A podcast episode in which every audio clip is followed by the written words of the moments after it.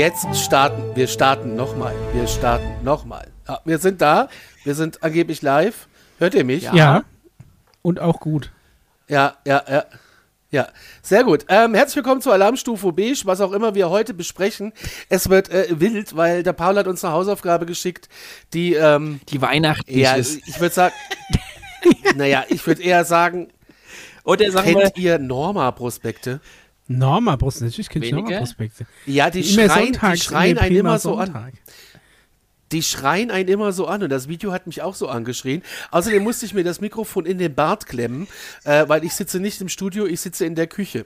Und ich darf mich hier irgendwie nicht bewegen, weil ich glaube, mein Funkmikrofon-Empfänger hat einen Wackelkontakt äh, in Verbindung mit dieser ganzen. Also hier sieht's wild aus auf dem Tisch. Ich habe hier ganz viele Kabel um mich rumliegen und eins im Bart. Also herzlich willkommen zur Alarmstufe B. Wenn ihr das jetzt sehen wollt, dann müsst ihr auf YouTube sein. So. Sagenhaft. Haben wir einen Jingle? Hallo Paul.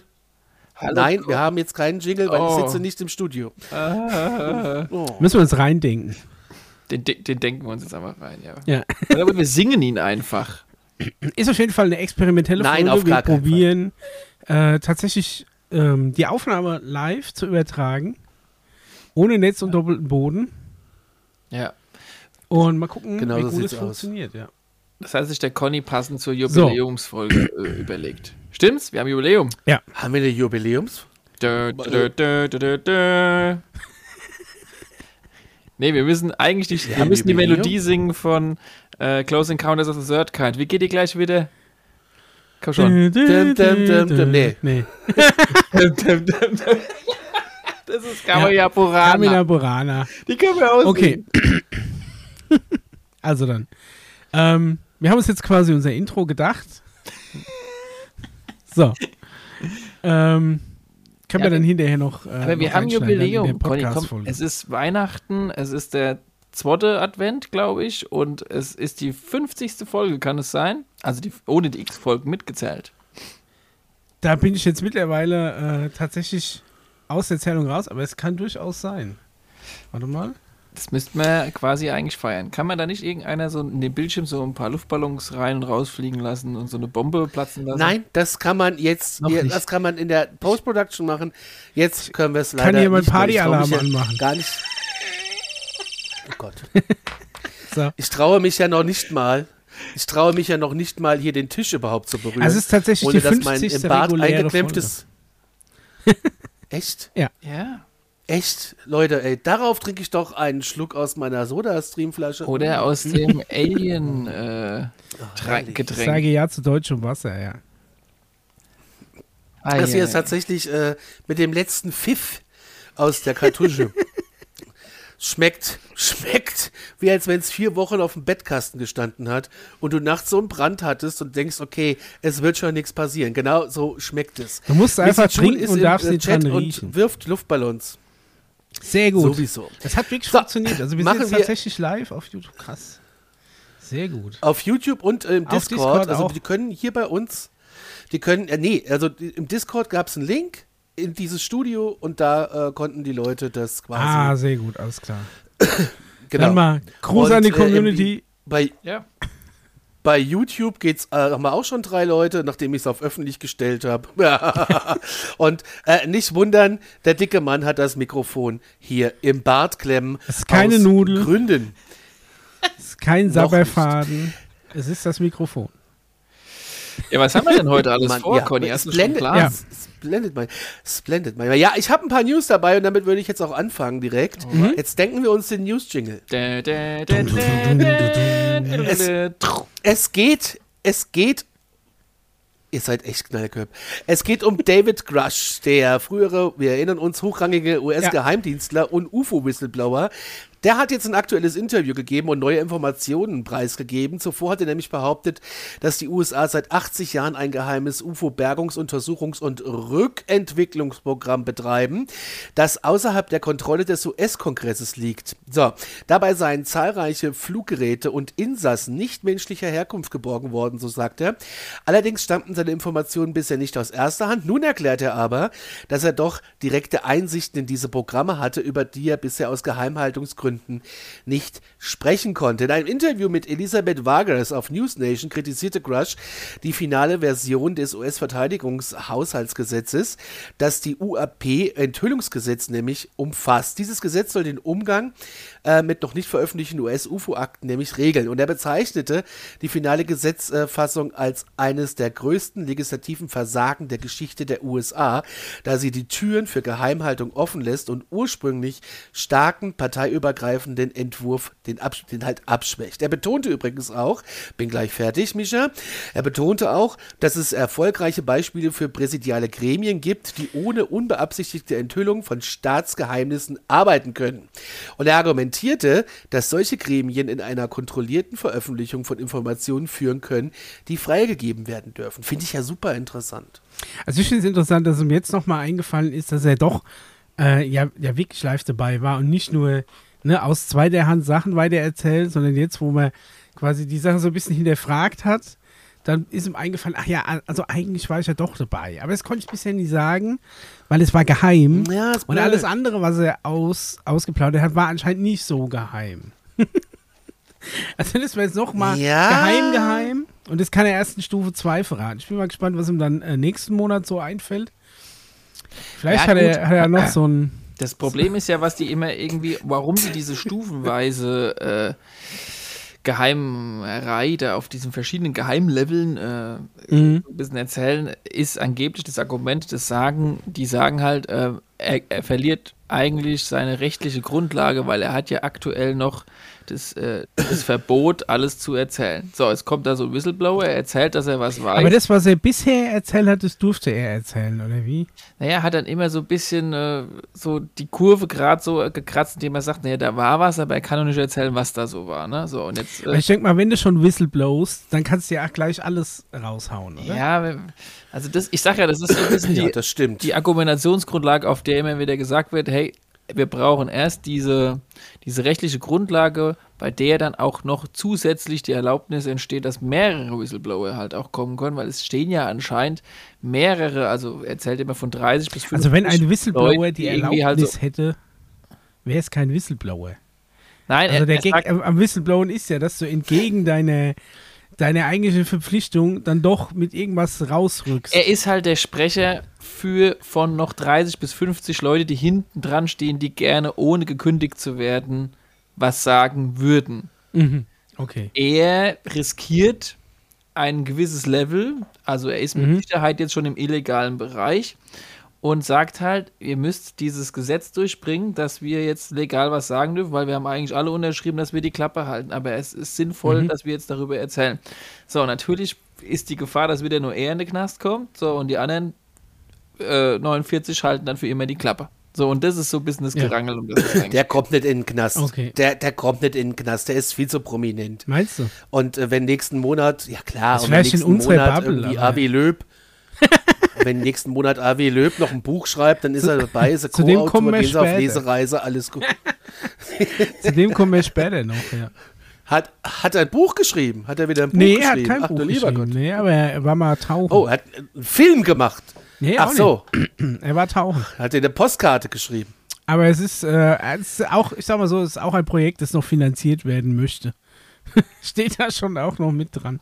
Aber da kommen wir dann später dazu. Ja, ja. Was hast du noch für, für Ah, News von uns? Also, Was habe ich noch?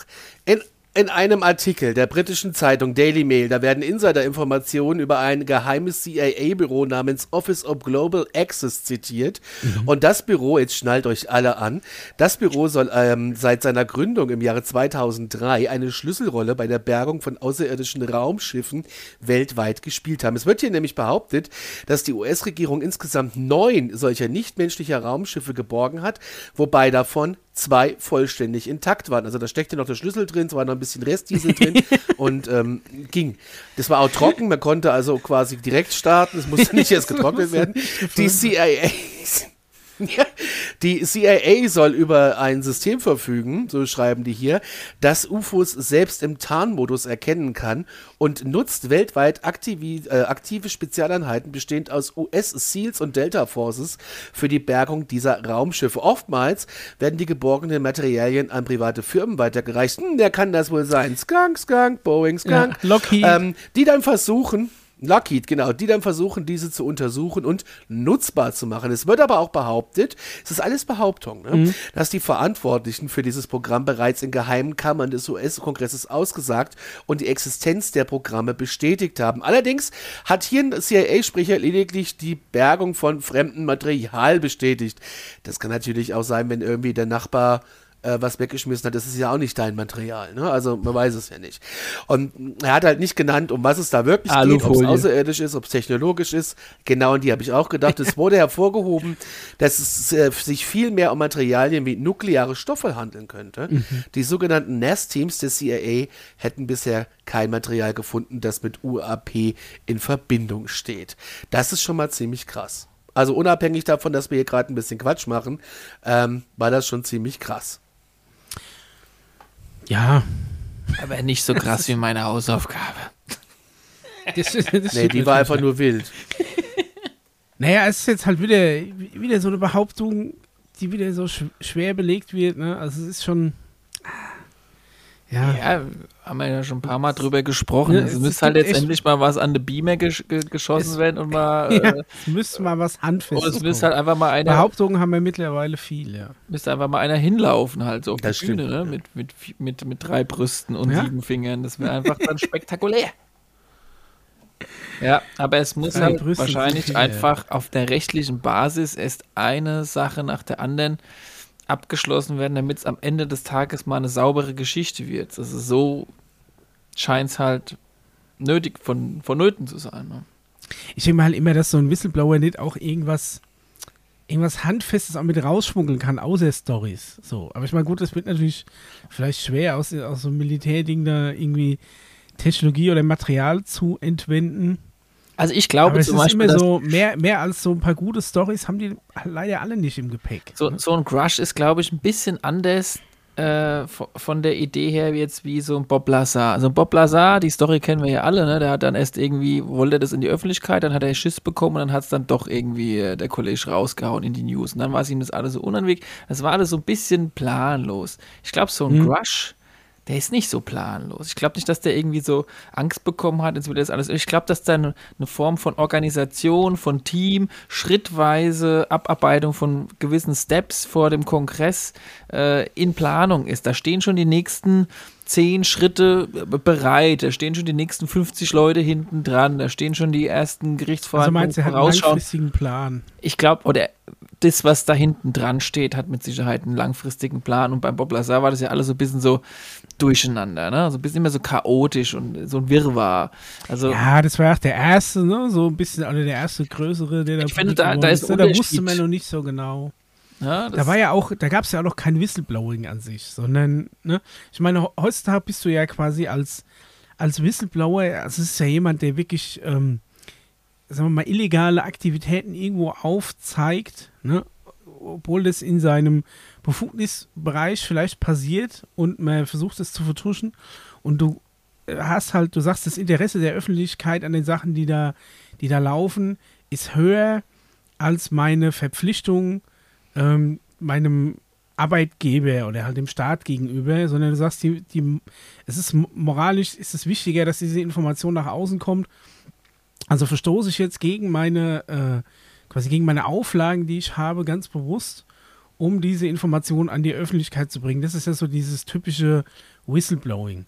Gibt es jetzt übrigens auch ein Gesetz, ab diesem Dezember müssen auch deutsche Firmen äh, einen Ansprechpartner für sogenannte Whistleblower haben, wo sich in der Firma quasi anonym jemand melden kann und kann sagen, hier, ich habe folgende Vorgänge beobachtet und das möchte ich jetzt hiermit anonym äh, verpetzen quasi, ne? So, so in der Art. Hier, ich möchte gerne mal petzen. Hallo, Ja. grüß Sie. Der eine, der nimmt immer Klopapier mit nach Hause Ja, und der sticht seine Raucherpausen nicht ab. Nee, für sowas nicht. Also da geht es ja dann schon wirklich darum, dass du, keine Ahnung, geschäftliche Beziehungen äh, zu jemandem Kannte ich mal jemanden. vielleicht äh, in einem Embargo ist. kannte ich mal jemanden, Was? So, so ein. der, der äh, bei der Dienststelle Klopapier mitgenommen hat.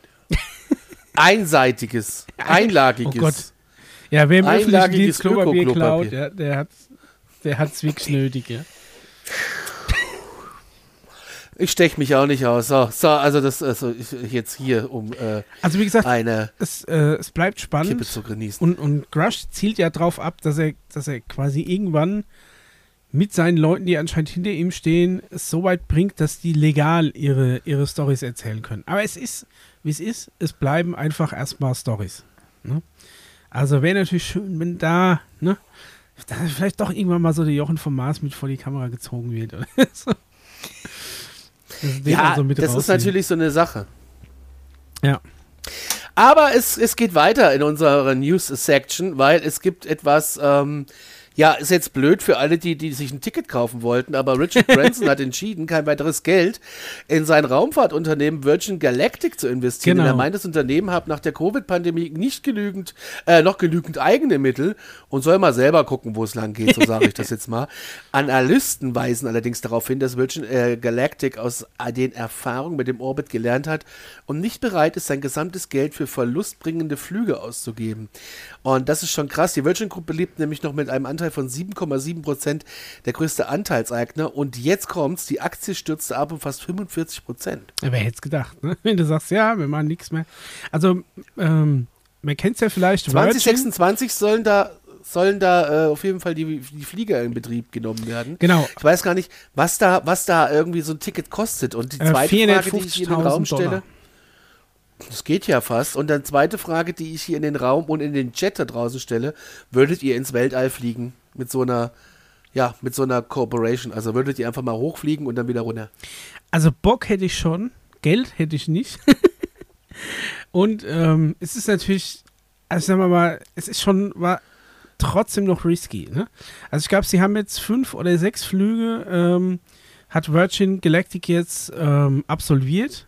450.000 Dollar Mhm. kostet ein Ticket, also fast eine halbe Million Dollar. Und ähm, es hat aber noch nicht gereicht, Virgin Galactic in die schwarzen Zahlen zu bringen. Ähm, Richard Branson, wer den kennt, äh, sie, sieht so ein bisschen aus wie der äh, Ottomol-Typ von Höhle der Löwen. Ähm, der, das die, dieser Virgin-Typ. Ne? Also Virgin kennt man vielleicht auch von irgendwelchen Mhm. äh, Plattenlabels. Früher, Virgin hatte mal eine sehr geile Cola, eine Zeit lang. Gibt es leider auch nicht mehr. Die war, war sehr Die geil. hatten auch mal einen geilen Plattenladen am Times Square. Einen richtig geilen Plattenladen. Die hatten auch zum Beispiel früher mal äh, die Westwood Studios aufgekauft, die Command Conquer äh, raus äh, entwickelt haben. Und Virgin hat es gepublished. Also Mhm. Virgin hat schon wirklich überall so seine, seine, seine Finger mit im Spiel, beziehungsweise Richard Branson, der, wie gesagt, der Eigentümer von Virgin. Und der hatte damals vor ein paar Jahren eben mehrere Companies gegründet, unter anderem Virgin Galactic und Virgin, äh, Virgin One. Virgin One hatten wir ja vor ein paar Folgen auch mal in den, in den News, ist mittlerweile auch insolvent. Virgin One war eher, ähm, ich sag mal so, der, der Weltraumflug so fürs Grobe. Ne, so, das ist so, Das so hat sich aber dann LKW. Markus Söder gesichert, ne? ja, der macht das jetzt in Zukunft weiter. Genau. Mit Bavaria Mit One. der Bavaria Aus One. Oberpfaffenhofen. Ja. Genau, ja. Äh, das, wenn du aber, äh, quasi, sobald du genderst, schießt er dich zum Mars. Ne? Das ist quasi der, Ja. das Ziel von Markus Kostenlos. Söder. Ja. Kostenlos. Jeden gendernden Menschen aus Bayern rauszuschießen. äh, aber prinzipiell. Dr. Markus Söder, so viel Zeit muss sein. muss sein. Leberkäse weg, Markus Söder. Aber, ähm, also wie gesagt, Virgin One war eher so das Transportunternehmen, ne, so die Spedition. Da ging es eher darum, äh, Nutzlast, wie jetzt irgendwie Satelliten oder sonst irgendwas ins Weltraum zu befördern. Und Virgin Galactic war die Firma, die sich auf äh, Personenflüge ins Weltall spezialisiert hat. Da ist natürlich Das ist auch quasi die wie Frage, Lufthansa und Lufthansa Cargo. so in der Art, genau, so kann man sich glaube ich, vorstellen. Und Virgin One war vor ein paar Monaten schon insolvent. Dann hat er auch die Kohle rausgezogen. Und die sind jetzt, glaube ich, auch zum Großteil, die Assets sind schon versteigert. Die Insolvenzmasse ist quasi schon zusammengekratzt. Da geht nichts mehr. So wie ich es jetzt zumindest also verstanden habe, ist jetzt Virgin Galactic, also die Personentransportfirma, die hat jetzt noch eine Hoffnung und zwar bauen die irgendwie so einen neuen Orbiter, wo noch mehr Leute reinpassen. Es wird, glaube ich, noch einen Flug geben im Januar erstmal, der ist schon bezahlt. Und danach bleiben erstmal die, ähm, die Maschinen am Boden.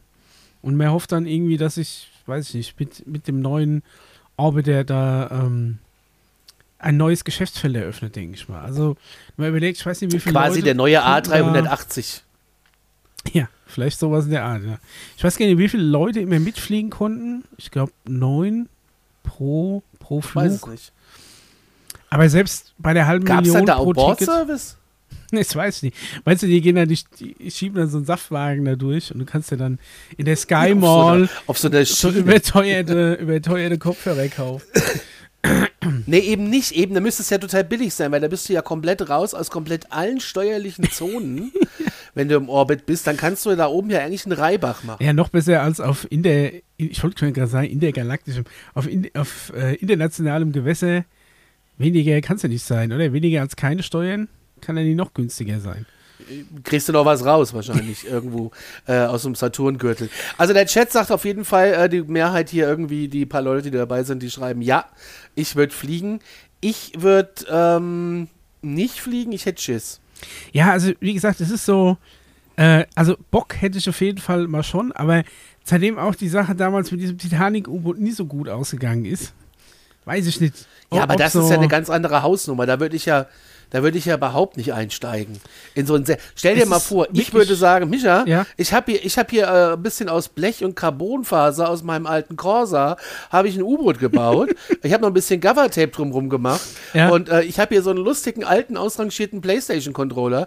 Damit könnten wir theoretisch tauchen. Ich hätte damit jetzt mal Bock, nicht hier am Mainparksee, sondern schon eher so am San, San Mar Marianengraben irgendwo. Ja. Kämst du mit, weil du hast ja bestimmt nautische Erfahrung. Ja. So, so ungefähr ist es doch. Ist da kompletter Quatsch. Da würde ich im, im Leben nicht, würde ich Also da es würde mich mal wirklich interessieren, ob Also aus, weder in ein Raumschiff, Paul, du äh, natürlich, ne? Also du bist Nee, ich schon warte, weg. bis die, bis Äh, die du UFOs redest- raus sind.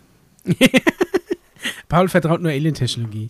So diesen, aber da, da, da würde mich tatsächlich mal technisch interessieren von irgendeinem so einem, äh, irgendeinem Ingenieur, ob der mir das mal sagen kann, wo die Belastung fürs Material tatsächlich höher ist. Weil, wie schon gesagt, wenn du jetzt im Weltraum bist und hast außenrum ein Vakuum, musst du lediglich deine eine Atmosphäre Druck in deinem Raumschiff behalten, damit die Leute dann nie ersticken. Wenn du jetzt unter Wasser bist, da hast du ja alle 10 Meter ein Bar, wenn du jetzt, sagen wir mal, wie tief liegt die Titanic, keine Ahnung, 500 Meter, ist eine 50 Bar. Oder wenn du wirklich einen Marianengraben runter willst, der irgendwie 11 Kilometer tief ist, da hast du irgendwie knapp, äh, ja, ähm, Ganz kurz, Micha. Ja. Micha, ganz kurz. Der Livestream auf YouTube, der sieht jetzt gleich einen Werbespot, das wird mir als Hinweis eingezeigt. Oh. Wir sind in einer Minute wieder da. alles klar. Der, nee, aber du kannst weitermachen. Das Ach so. wird ja dann unterbrochen und ähm, Nee, wird das dann nachgesendet, Ja, aber dann sind wir ja nicht mehr live, dann haben wir ja eine Minute. Versatz. ja, haben wir sowieso bei YouTube. Äh, wir sind da eh nicht live. Also wir sind schon live, aber wir Also haben eine versetzt. drin. Ja. Ist, ist das so die äh, Ja. Janet Jackson Nippel-Enthüllungsgedenk-Minute, dass da irgendjemand auf den roten Genau. Knopf drücken kann, Zehn Sekunden bis zur Werbung bei YouTube. Okay. Zehn Sekunden bis zur Werbung. Wir sind gleich wieder für euch da. Bim, bim, bim, bim, mein UFO.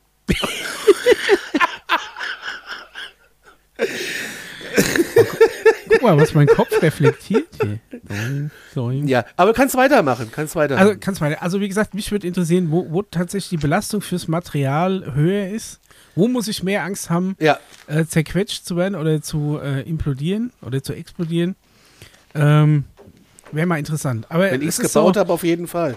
Also wenn, wenn sag mal mal, diese, die, diese, diese ganzen Weltraumkleider auf sagen wir mal, einem technischen Stand sind, wie jetzt Flugzeuge, dass du sagst, okay, da stürzt eigentlich heutzutage eigentlich nichts mehr ab, dann würde ich das, glaube ich, schon mal machen. Aber im Moment, glaube ich, ist es wirklich noch so, ähm, also du musst schon eine gewisse Risikobereitschaft mitbringen. Ich glaube, das ist trotzdem noch eine, Ja, Sowohl auf für- gar keinen Fall. Für kein, für kein Geld der Welt kriegst du mich in so ein Ding rein. denke, das hängt vom Der Stenger ja, der will ab. ja auch unbedingt. Der, der, nein, der Stenger will ja auch unbedingt mal irgendwie zum ins Weltall fliegen. Ich nicht. Ich hätte viel zu viel Schiss. Ich glaube, das ist auch das Trauma aus den 80ern mit Major Tom und so, völlig losgelöst von der Erde. Äh, ist ja auch, wenn ich das höre, kriege ich ja sofort Beklemmung. Das kann ich überhaupt nicht ertragen. Es ist halt sehr Das ist meine größte Song Angst. ne? Es ist wirklich, Ja, die größte Angst, ja. meine größte Angst neben Ertrinken, Verbrennen und Ersticken ist äh, völlig alleine im Weltall ohne Schutz. Ja, du erstickst dann halt wahrscheinlich irgendwann, ne? Also, Ja, das ist ja genauso scheiße. Und kannst mit keinem teilen, was du da Geiles siehst. Ja.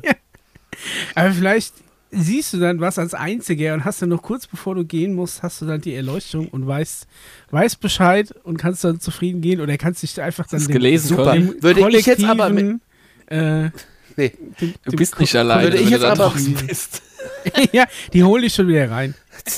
Das ist so wie, die haben doch letzte Nacht wieder so ein super teures ich- Werkzeug aus Versehen verloren, weil sie irgendwo an der ISS Das Ding ist aber, wenn ich, und es war nie angebändelt. und würde ich aber doch.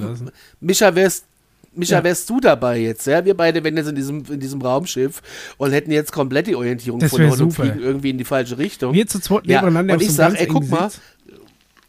Ja, und dann sag ich aber irgendwann, ey, siehst du das auch? Und dann sagst du, ja, nee, das ist jetzt so, dein Sauerstoffgehalt ist schon weniger als meiner, du halluzinierst jetzt schon. Ja, kann natürlich auch sein. So würde das Ganze doch laufen. Ja, man dann vielleicht nee, auch so danke, Art schön, Dank, da bleibe ich. Tiefen Rausch kriegt oder so, wenn der, wenn der Druck dann abfällt. Oder so, Dann gehe ich lieber wandern und das finde ich schon schlimm. Dann gehe ich lieber zwei Stunden wandern, als Okay, dass das ich will das schon was mache. heißen, ja. Nee, also ich meine, ich hätte Das, schon Bock. äh, Schwerelosigkeit würde ich wirklich mal super gern erleben. Das ist schon. Na, also ich muss schon sagen, ich schnorchel und tauche ja auch sehr gerne und da hast du ja auch schon so ein gewisses Gefühl ne, der, der Schwerelosigkeit. Du kannst dich relativ schnell gleiten, bewegen. Das ist schon super angenehm. Das könnte ich stundenlang machen. Ich glaube, so echte Ja. Jetzt Schwerelosigkeit. muss ich dich, Ja. weil du gerade Schnorcheln sagst, komm, jetzt erzähl. Ja. Du warst bei den Pyramiden. Sag einfach drei Sätze da dazu. Du warst doch ich war in ich war in Mexiko, ja. Ich war in Chichen Itza, äh, also unter anderem. Ich habe mehrere Maya-Pyramiden bestiegen. Ich habe eine, bin ich durfte mir ganz hochsteigen, so habe ich mich Aha. extra oben hingestellt. Habe tatsächlich mal eine Minute äh, die Augen zugemacht, habe mich mal entspannt mal durchgeatmet, habe mal geguckt, ob vielleicht auch was ankommt. Ne? Jetzt mal ganz im Ernst, wirklich einfach mal Ja, eine Minute lang äh, mit zu und Augen konzentriert, aber ich habe kein Signal empfangen, muss ich ganz ehrlich sagen. Also wir haben uns auch Chichen Itza angeguckt, Il äh, Castillo, quasi diese, dieser große, ganz bekannte Maya-Tempel, ne, der natürlich auch von der Bauart auch diesen Maya-Kalender widerspiegelt, ganz zufällig. Und das ist ein Viereck und in Ist jeder Ecke 90 faszinierend. Grad. Guck, gibst du, ne? es ist schon faszinierend, oder? Ähm, ja, also es ist tatsächlich insofern faszinierend auch, wie es wie es gebaut ist, also die sich da was dabei gedacht haben und so weiter. Ich muss sagen, ich war ja tatsächlich schon mal vor fünf Jahren und ähm, habe auch damals natürlich schon diese, äh, diese ganz bekannten ähm, Reliefs fotografiert. Der eine, der aussieht wie ein Indianer, der eine, der aussieht wie ein Römer und so, und der eine, der aussieht wie so ein Astronaut. Also es ist schon interessant, ne? aber naja. Und dann kam Man Tim braucht ein Bensko. bisschen Fantasie, um das so ein bisschen weghaben. Tim Bensko? Tim Bensko, wie ein Astronaut. Kenn ich nicht. Ja, vergiss es. Also es ist aber trotzdem, ähm, ist auf jeden Fall interessant. Also die Wenn haben sich auch überhaupt war. viel mit äh, Astrologie auseinandergesetzt und so, wie stehen die Sternbilder und so. Da ist natürlich auch viel ausgerichtet worden und so. Das will ich ja gar nicht bezweifeln. Die hat aber halt auch sonst nichts zu tun. Du hast kein Fernsehen den ganzen Abend, ne? Da kannst du wirklich schon mal gucken, wo geht heute Abend die Sonne auf, wo ist wieder dieses. Das ist, du, du sitzt ja, sagen wir mal, so, so ein Maya, der sitzt ja auch relativ viel rum und guckt in den Himmel, weil so viel gibt es ja da auch nicht zu tun. Ne? Also so, du hast kein Fernsehen und so, ist ja nicht vielleicht jeden Abend irgendeine Opferung, wo du hin kannst und dann. Ne? Aber es ist tatsächlich, es ist wirklich beeindruckend. Und äh, ach, Mexiko, grandioses Land, super cool, äh, echt mega tolle Leute, lässt sich sehr gut bereisen. es Wir ist waren nicht auch. jeden Abend eine Opferung, ich glaube es. Ja, das, ähm, Gerade voll zerrissen, was wir. also ich meine, die hatten ja damals auch so dieses, äh, dieses Pelote-Spiel da, wo die auch, ähm, Pelota oder wie das Ich heißt, fass es. wo die äh, diese Bälle durch diese kleinen Ringe so durchschnicken mussten mit ihrer Hüfte. Und da war ja auch so, dass, äh, dass der Sieger dann äh, in Ehre geköpft wurde. Also hast du dir vorher überlegt, wie gut spiele ich heute? Ne, aber das war ja auch nie, ist ja nie jeden Tag Samstag. Und ähm, Glaube ich nicht. wie gesagt, aber die haben sich dann, die haben sich da schon äh, viel dabei gedacht. Das muss man schon Jetzt sagen. mal ernsthaft, Komm sowas, sowas gab's. Was? Ich glaube es nicht. Also ich glaube, es Was gibt schon echt. Sowas gab's. Mit, mit Menschen Spiel? wird schon viel Bullshit betrieben, aber ich weiß jetzt nicht, ob die. die ob Also der das hat Maya, uns zumindest der Heime äh, so erzählt. Und, wo, und hat er auch erzählt, wo sie hin sind? wo sie hingeflüchtet sind. Wo, wo die Mayas hingeflüchtet sind. Ja. Ja, die, die, die sind gar nicht so weit geflüchtet. Die wurden dann irgendwann von den Spaniern quasi ohne, ohne viel äh, Einstimmung, wie sagt man da, missioniert von der, von der katholischen Kirche. Ja, die haben da relativ krass äh, da unten, sagen wir mal, ihren, ihren Glauben auf Nummer 1 in den Charts gebracht. Mit so ein bisschen Nachdruck. Wir haben auch in einem Kloster ähm, geschlafen. Äh. La Mission de la äh, Fray Diego, wo wir dann auch geguckt haben, wer ist denn dieser Fray Diego, was hat er denn gemacht, ne? Weil er natürlich überall so ein bisschen abgefeilt wird, aber was der gemacht hat, ist er ist quasi mit der spanischen Inquisition da unten einmarschiert, hat alle lokalen Bräuche und so weitestgehend äh, abmetzeln lassen und hat den christlichen Glauben versucht, über das Land auszurollen. Also Ansichtssache, wie cool er jetzt wirklich war. Aber das war ja dann äh, quasi so das, das Ende dieser, äh, dieser Zivilisation. Aber es war auf jeden Fall eine Hochkultur, weil äh, wenn du dir mal Mexiko anguckst, auch wie weitläufig das ist, das ist ja auch wesentlich größer als, als Deutschland flächentechnisch. Und die haben auch wirklich ja das komplett durchzogen, hatten ja auch nachweislich mit den Inkas von, von weiter im Süden und so weiter Kontakt und es sind auch wirklich große Wege. Also das war schon ein, ein wirklich krasses Volk. Wenn du dir auch die Areale anguckst, wie weitläufig die waren, was da mal aufgebaut ist und selbst das, was noch steht, ist architektonisch auch schon beeindruckend. Also da kann man nichts sagen. Also, Also würde ich auf jeden Fall empfehlen, kann man gut bereisen, auch auf eigene Faust mit Mietwagen. Tolles Land, kann man sich wirklich angucken. Ich glaube, ich würde fast genauso Krass. viel Ja, hätte ich auch mal Bock drauf. äh, Energie und Geld und Ehrgeiz aufbringen, mal im Weltraum rumzueiern. Ähm, wie zum Beispiel auch zu sehen, wie es hier wirklich vor 15.000 Jahren ausgesehen hat und wie die so eine Hochkultur ausgesehen hat. Es wäre so ultra spannend, wenn wir dann, dann irgendwann diese Zeit gekommen ist, wenn wir mal, wenn wir die Chance hätten, Achtung festgehalten, in Kontakt mit Außerirdischen zu kommen und die hätten Geschichtsbücher über unseren Planeten, wäre das nicht Ich habe jetzt gedacht, du sagst einfach, irre.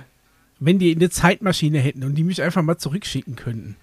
Ja, und dann hast du noch zufällig irgendwie Wobei, das wäre auch ein bisschen zu vom risky, letzten Kinderfasching dein Römerkostüm an und schon meißen die dich dahin. Und plötzlich, aha, haben wir die Erklärung, warum der kleine dünne Römer da ja ist.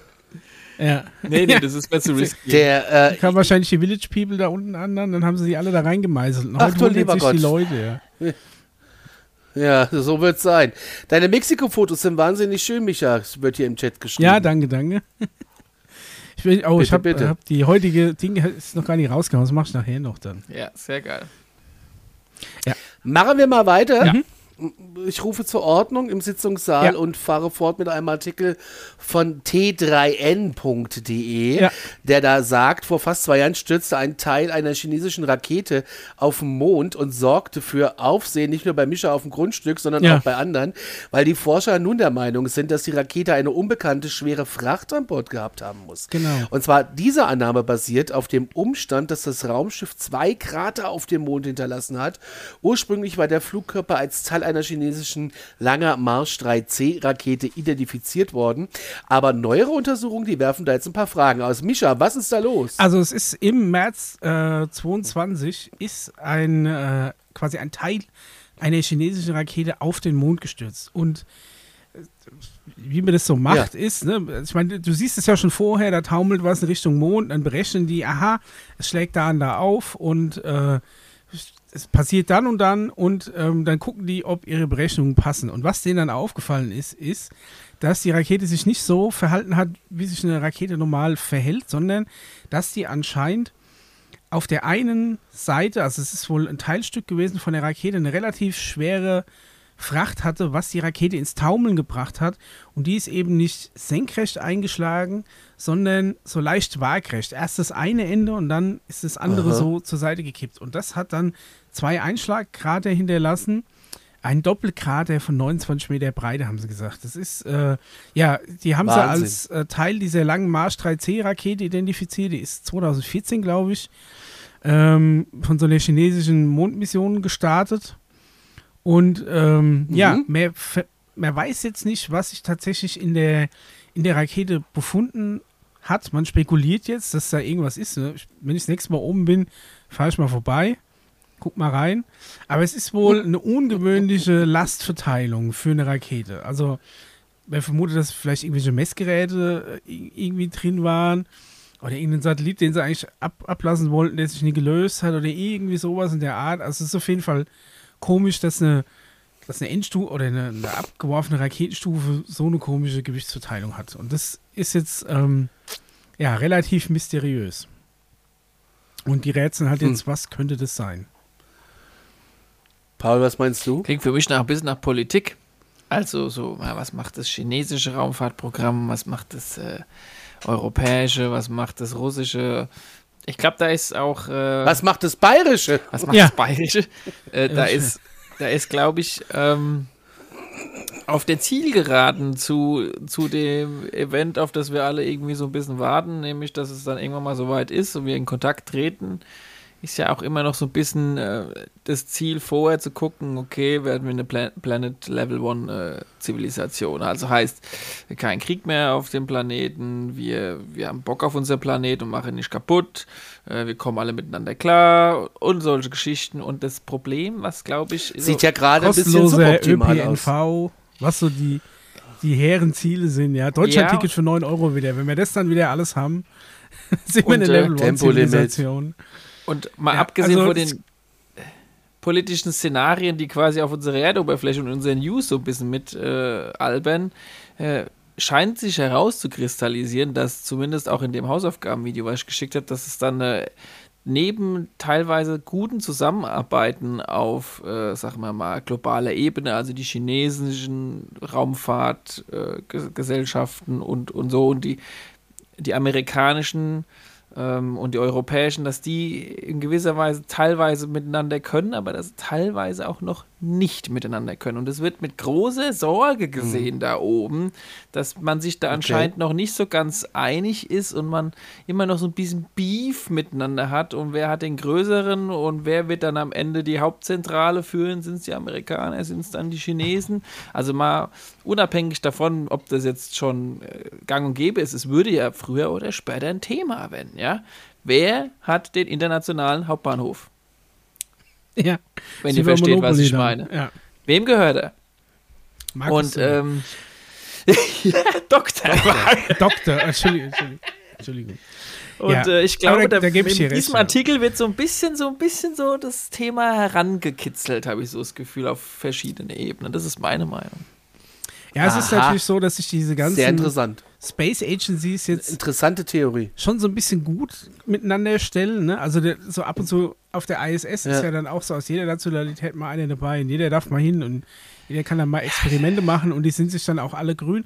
Aber ich glaube, hintenrum hat auch jeder sein Raumfahrtprogramm, um dann vielleicht der Erste zu sein, wenn es darum geht, dass man sagt, ja wirklich, ach, jetzt, ne, jetzt haben wir auf dem Mond irgendwie es geschafft, da können wir jetzt irgendwie in großem ein großes Ziel, weiß ich nicht, Methan, irgendwas abbauen, um es als Energielieferant auf die Erde zu bringen oder sonst irgendwas.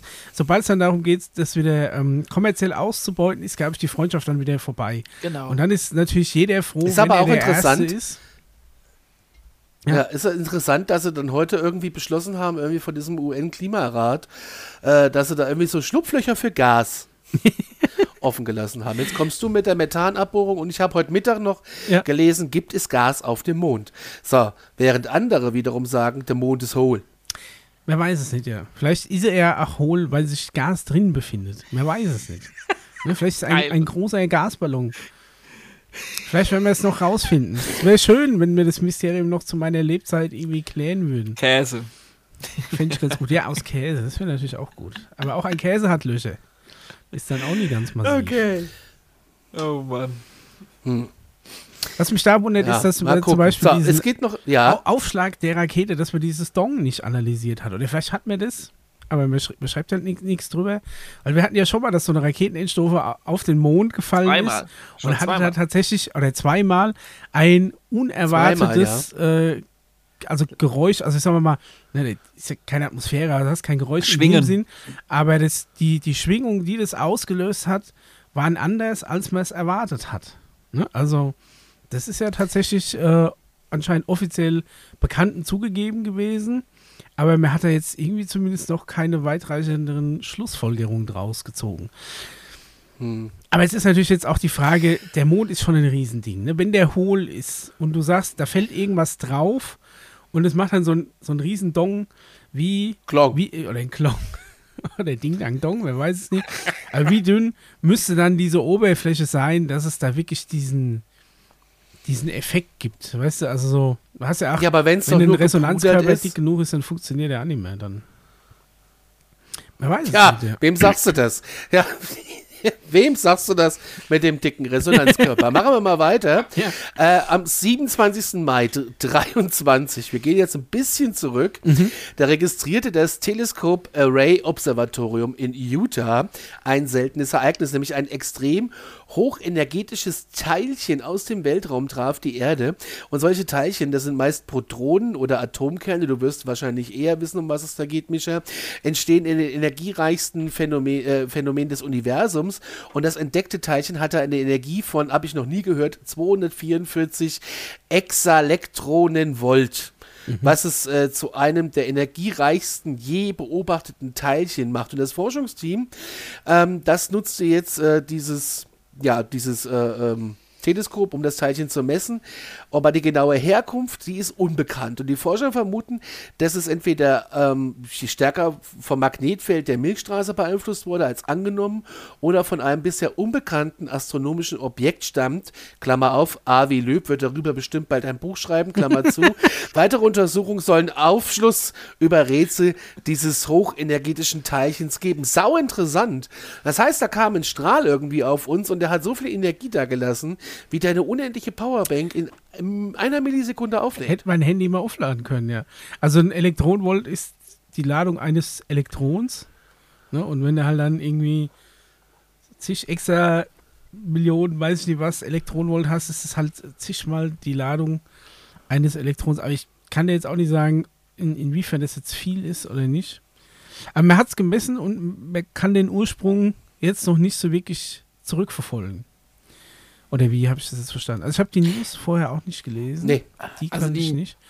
Ja, Die News habe Okay. ich gehört. ja man kann es nicht. Ka- man kam so ein bisschen quer rein, weil sich ja doch irgendwie bei den meisten äh, äh, Gerätschaften der NASA, EASA und so weiter und so fort, was die Atmosphäre angeht und das drumherum angeht, sich ein bisschen was anscheinend äh, verändert, wenn es um diese ganzen elektronische Schwingung und Achtung, Mischa, Die Frequenz Frequenz. Ja, geht. Und ähm, was da, glaube ich, so ein bisschen aufgefangen werden soll, ist, ist die Tatsache, dass sich global da was verändert. Und das kam jetzt mit so einem News, mit, ja, mit so einem Strahl und es ist so einmal so ein Ding und so. Ich glaube, dass sich das in der nächsten Zeit äh, einfach generell ganz ähm, insgesamt quasi verändern wird. Und äh, um das Fußvolk ein bisschen entspannt zu machen, haut man da mal so eine Newszeile raus, auf die man das dann alles so ein bisschen umwälzen kann. Ah Ja, da gab es ja mal den Strahl und das ist ja alles Das ist jetzt aber natürlich keine Also- News, die das Fußvolk erreicht. Also ich sage mal so, den Bildzeitungsleser hast du damit jetzt weder verunsichert noch beruhigt. Ja, ich sage Ich jetzt glaub, mal, dass die Meldung kam Das das stammt tatsächlich an, von der. Springerpresse. ja, Aber Also, von der Welt Doch, allerhöchstens. das oder? kommt aus der Bild. aus der Bild.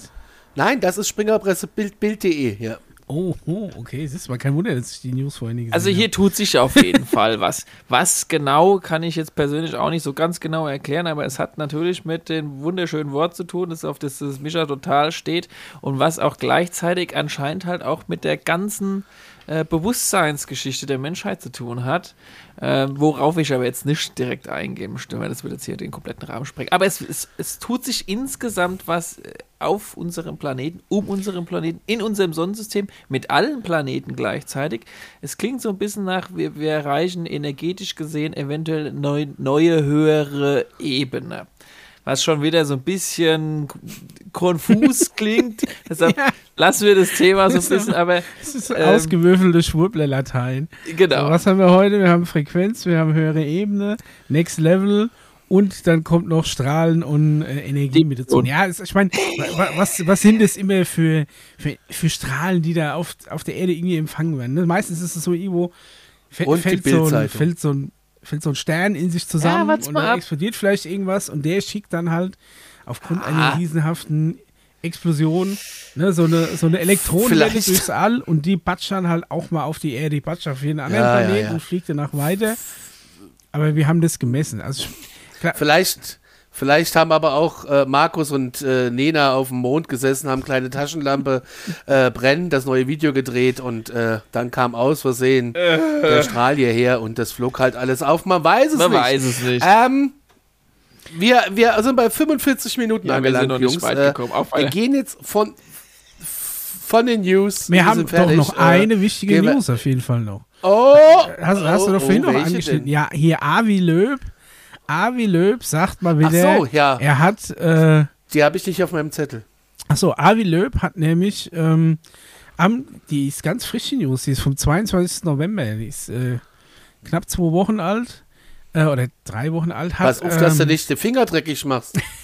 hat Avi Löb quasi ähm, verlauten lassen, er hat äh, vom Meeresgrund Ein ähm, Buch geschrieben. eh, nee, noch nicht. Ein Buch Alien-Technologie geschrieben. ähm, quasi äh, hochgeholt. Da haben wir doch drüber gesprochen. Ja, Haben wir da nicht schon mal drüber gesprochen? ich glaube nicht. Die letzte Folge ist doch noch nie so lange. Also, Red mal weiter. die News ist doch neuer als die letzte Folge. Also zumindest 2014 ist in der, ist in der Erdatmosphäre ein Meteorit explodiert, dessen, ähm, dessen Überreste ins Meer gefallen sind.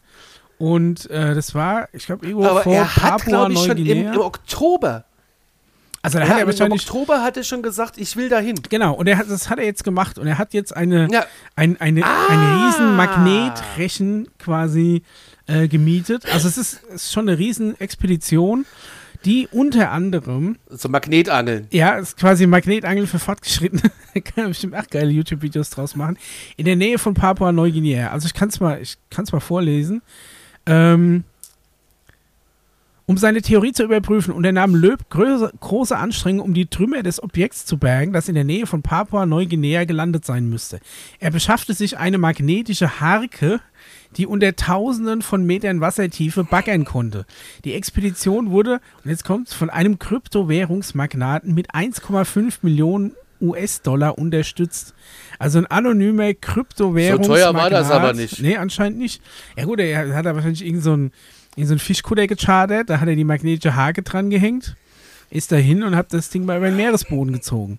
So, und jetzt kam an Captain dieser Öl. magnetischen Hake hat er ähm, 57 Kugeln vom Meeresboden hochgezogen. Und zwar sind es anscheinend. Und ein Fahrrad. ja, wahrscheinlich. Es sind auf jeden Fall fünf äh, Kugeln, hat er jetzt schon analysiert. Und sein Wissenschaftlerteam sagt quasi, dass die Zusammensetzung Es waren keine Billardkugeln. Nee, es waren keine Billardkugeln. Ich glaube ungefähr die Größe sogar. Also so und kleiner. Ähm, also die, die aktuellen Wissenschaftler, die gesagt haben, oh, der hat da irgendwie, und zwar äh, sagen die, die konnten es nicht äh, selbst analysieren, sagen, aber das, was er hochgezogen hat, ist höchstwahrscheinlich Kohlasche. Also irgendeine Asche, die unter hohem Druck quasi zu so Kugeln geformt wurde am Meeresboden und die auch einen gewissen mich Fer. Ferritanteil noch beinhaltet, deswegen magnetisch war. Und er sagt aber nein, seine Kollegen ähm, haben das analysiert und sie bestanden zu einem Überschuss aus Beryllium, Lanthan und Uran. Und in einer noch nie dagewesenen Zusammensetzung für die winzigen Kugeln, so die Studie.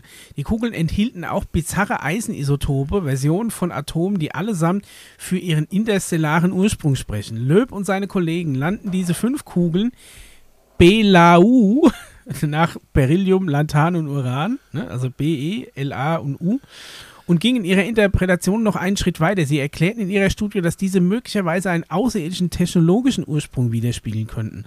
Obwohl sie anmerkten, dass diese Behauptungen weitere Untersuchungen erfordern.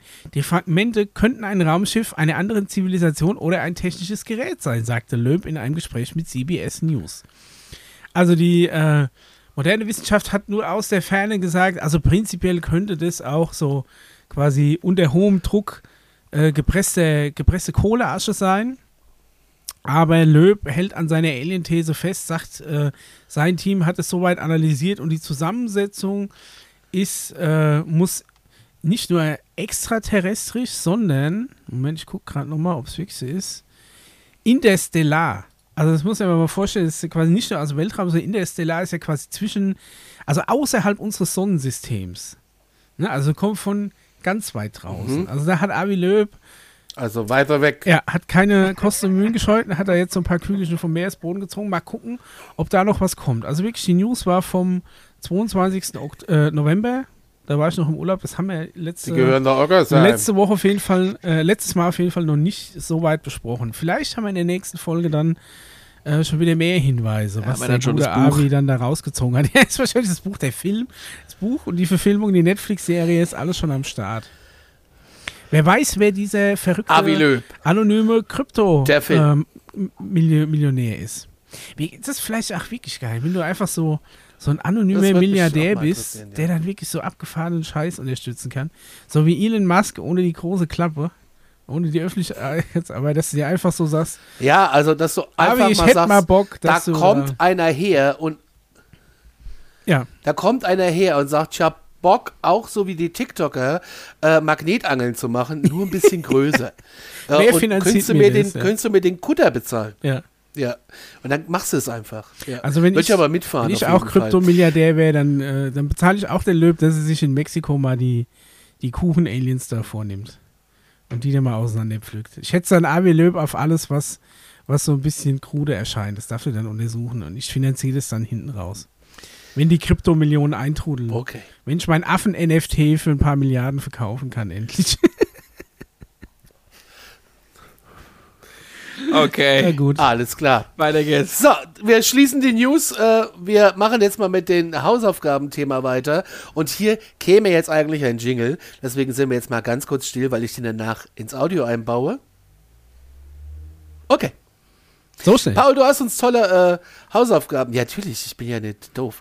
Du hast uns tolle Hausaufgaben ähm, gebracht, wo ich dachte, wow, jetzt äh, habe ich entweder einen epileptischen Anfall erlebt oder ich weiß nicht was. Es war sehr wild. Ja, aber eigentlich war es doch gar nicht so wild. Es war sehr wild. Ich muss auch ehrlich zugeben, ich, ich habe dieses Video auch äh, vor äh, anderthalb Stunden erst runtergeladen und geschaut. Ja, es war ja auch mit, äh, es, es war ja auf Englisch. Ähm, ich habe ja noch vorher so eine, eine deutsche Vorausschau noch so ein bisschen mitgeschickt Ja. in die Hausaufgaben, damit man so ein bisschen reinkommt. Und Ja. äh, es wurde auch ein bisschen bildlich unterstützt, das Video, äh, was jetzt mit Sicherheit nicht schön war, aber um einfach zu wissen, was, was da halt so passiert. Und ähm, ja, ich bin mal gespannt, was ihr dazu dazu sagt, weil tatsächlich die Infos äh, habe ich schon seit Anfang des Jahres. Also ich habe das jetzt echt bis Dezember aufgespart äh, da dazu, aber da komme ich gleich drauf. Ähm, wenn ihr mir erzählt, was ihr darüber denkt und was da so ihr äh, rausgefunden habt.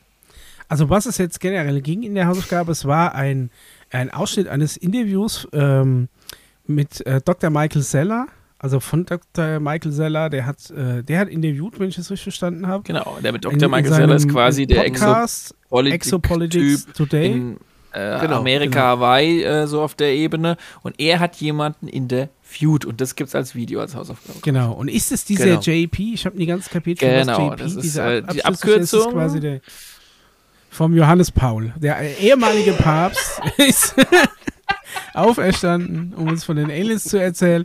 Ein ähm, JP, JP Morgan, der Typ, dem Ja, die Bank JP gehört. Irgendein- Morgan. Irgendein JP wird es auf jeden Fall gewesen sein. Der äh, war eben Jean-Pierre. Jean-Pierre, Jean-Pierre, nennen wir ihn ab jetzt Jean-Pierre, war zu Gast bei Michael Seller bei Exopolitics Today und hat da ganz Genau. Erstaunliches zu berichten gewusst. Und zwar hat er erzählt, äh, dass er quasi Teil eines Teams war, das in, ähm, zu einer Arche gebracht wurde. Und diese Arche ist ein, jetzt kein großes Holzding mit, äh, mit einem Haufen Tieren drauf, von jedem zwei, außer die Dinos, weil auf die hat man dann keinen Bock gehabt. Sondern die Arche ist ein großes Raumschiff, das auf dem Meeresgrund liegt.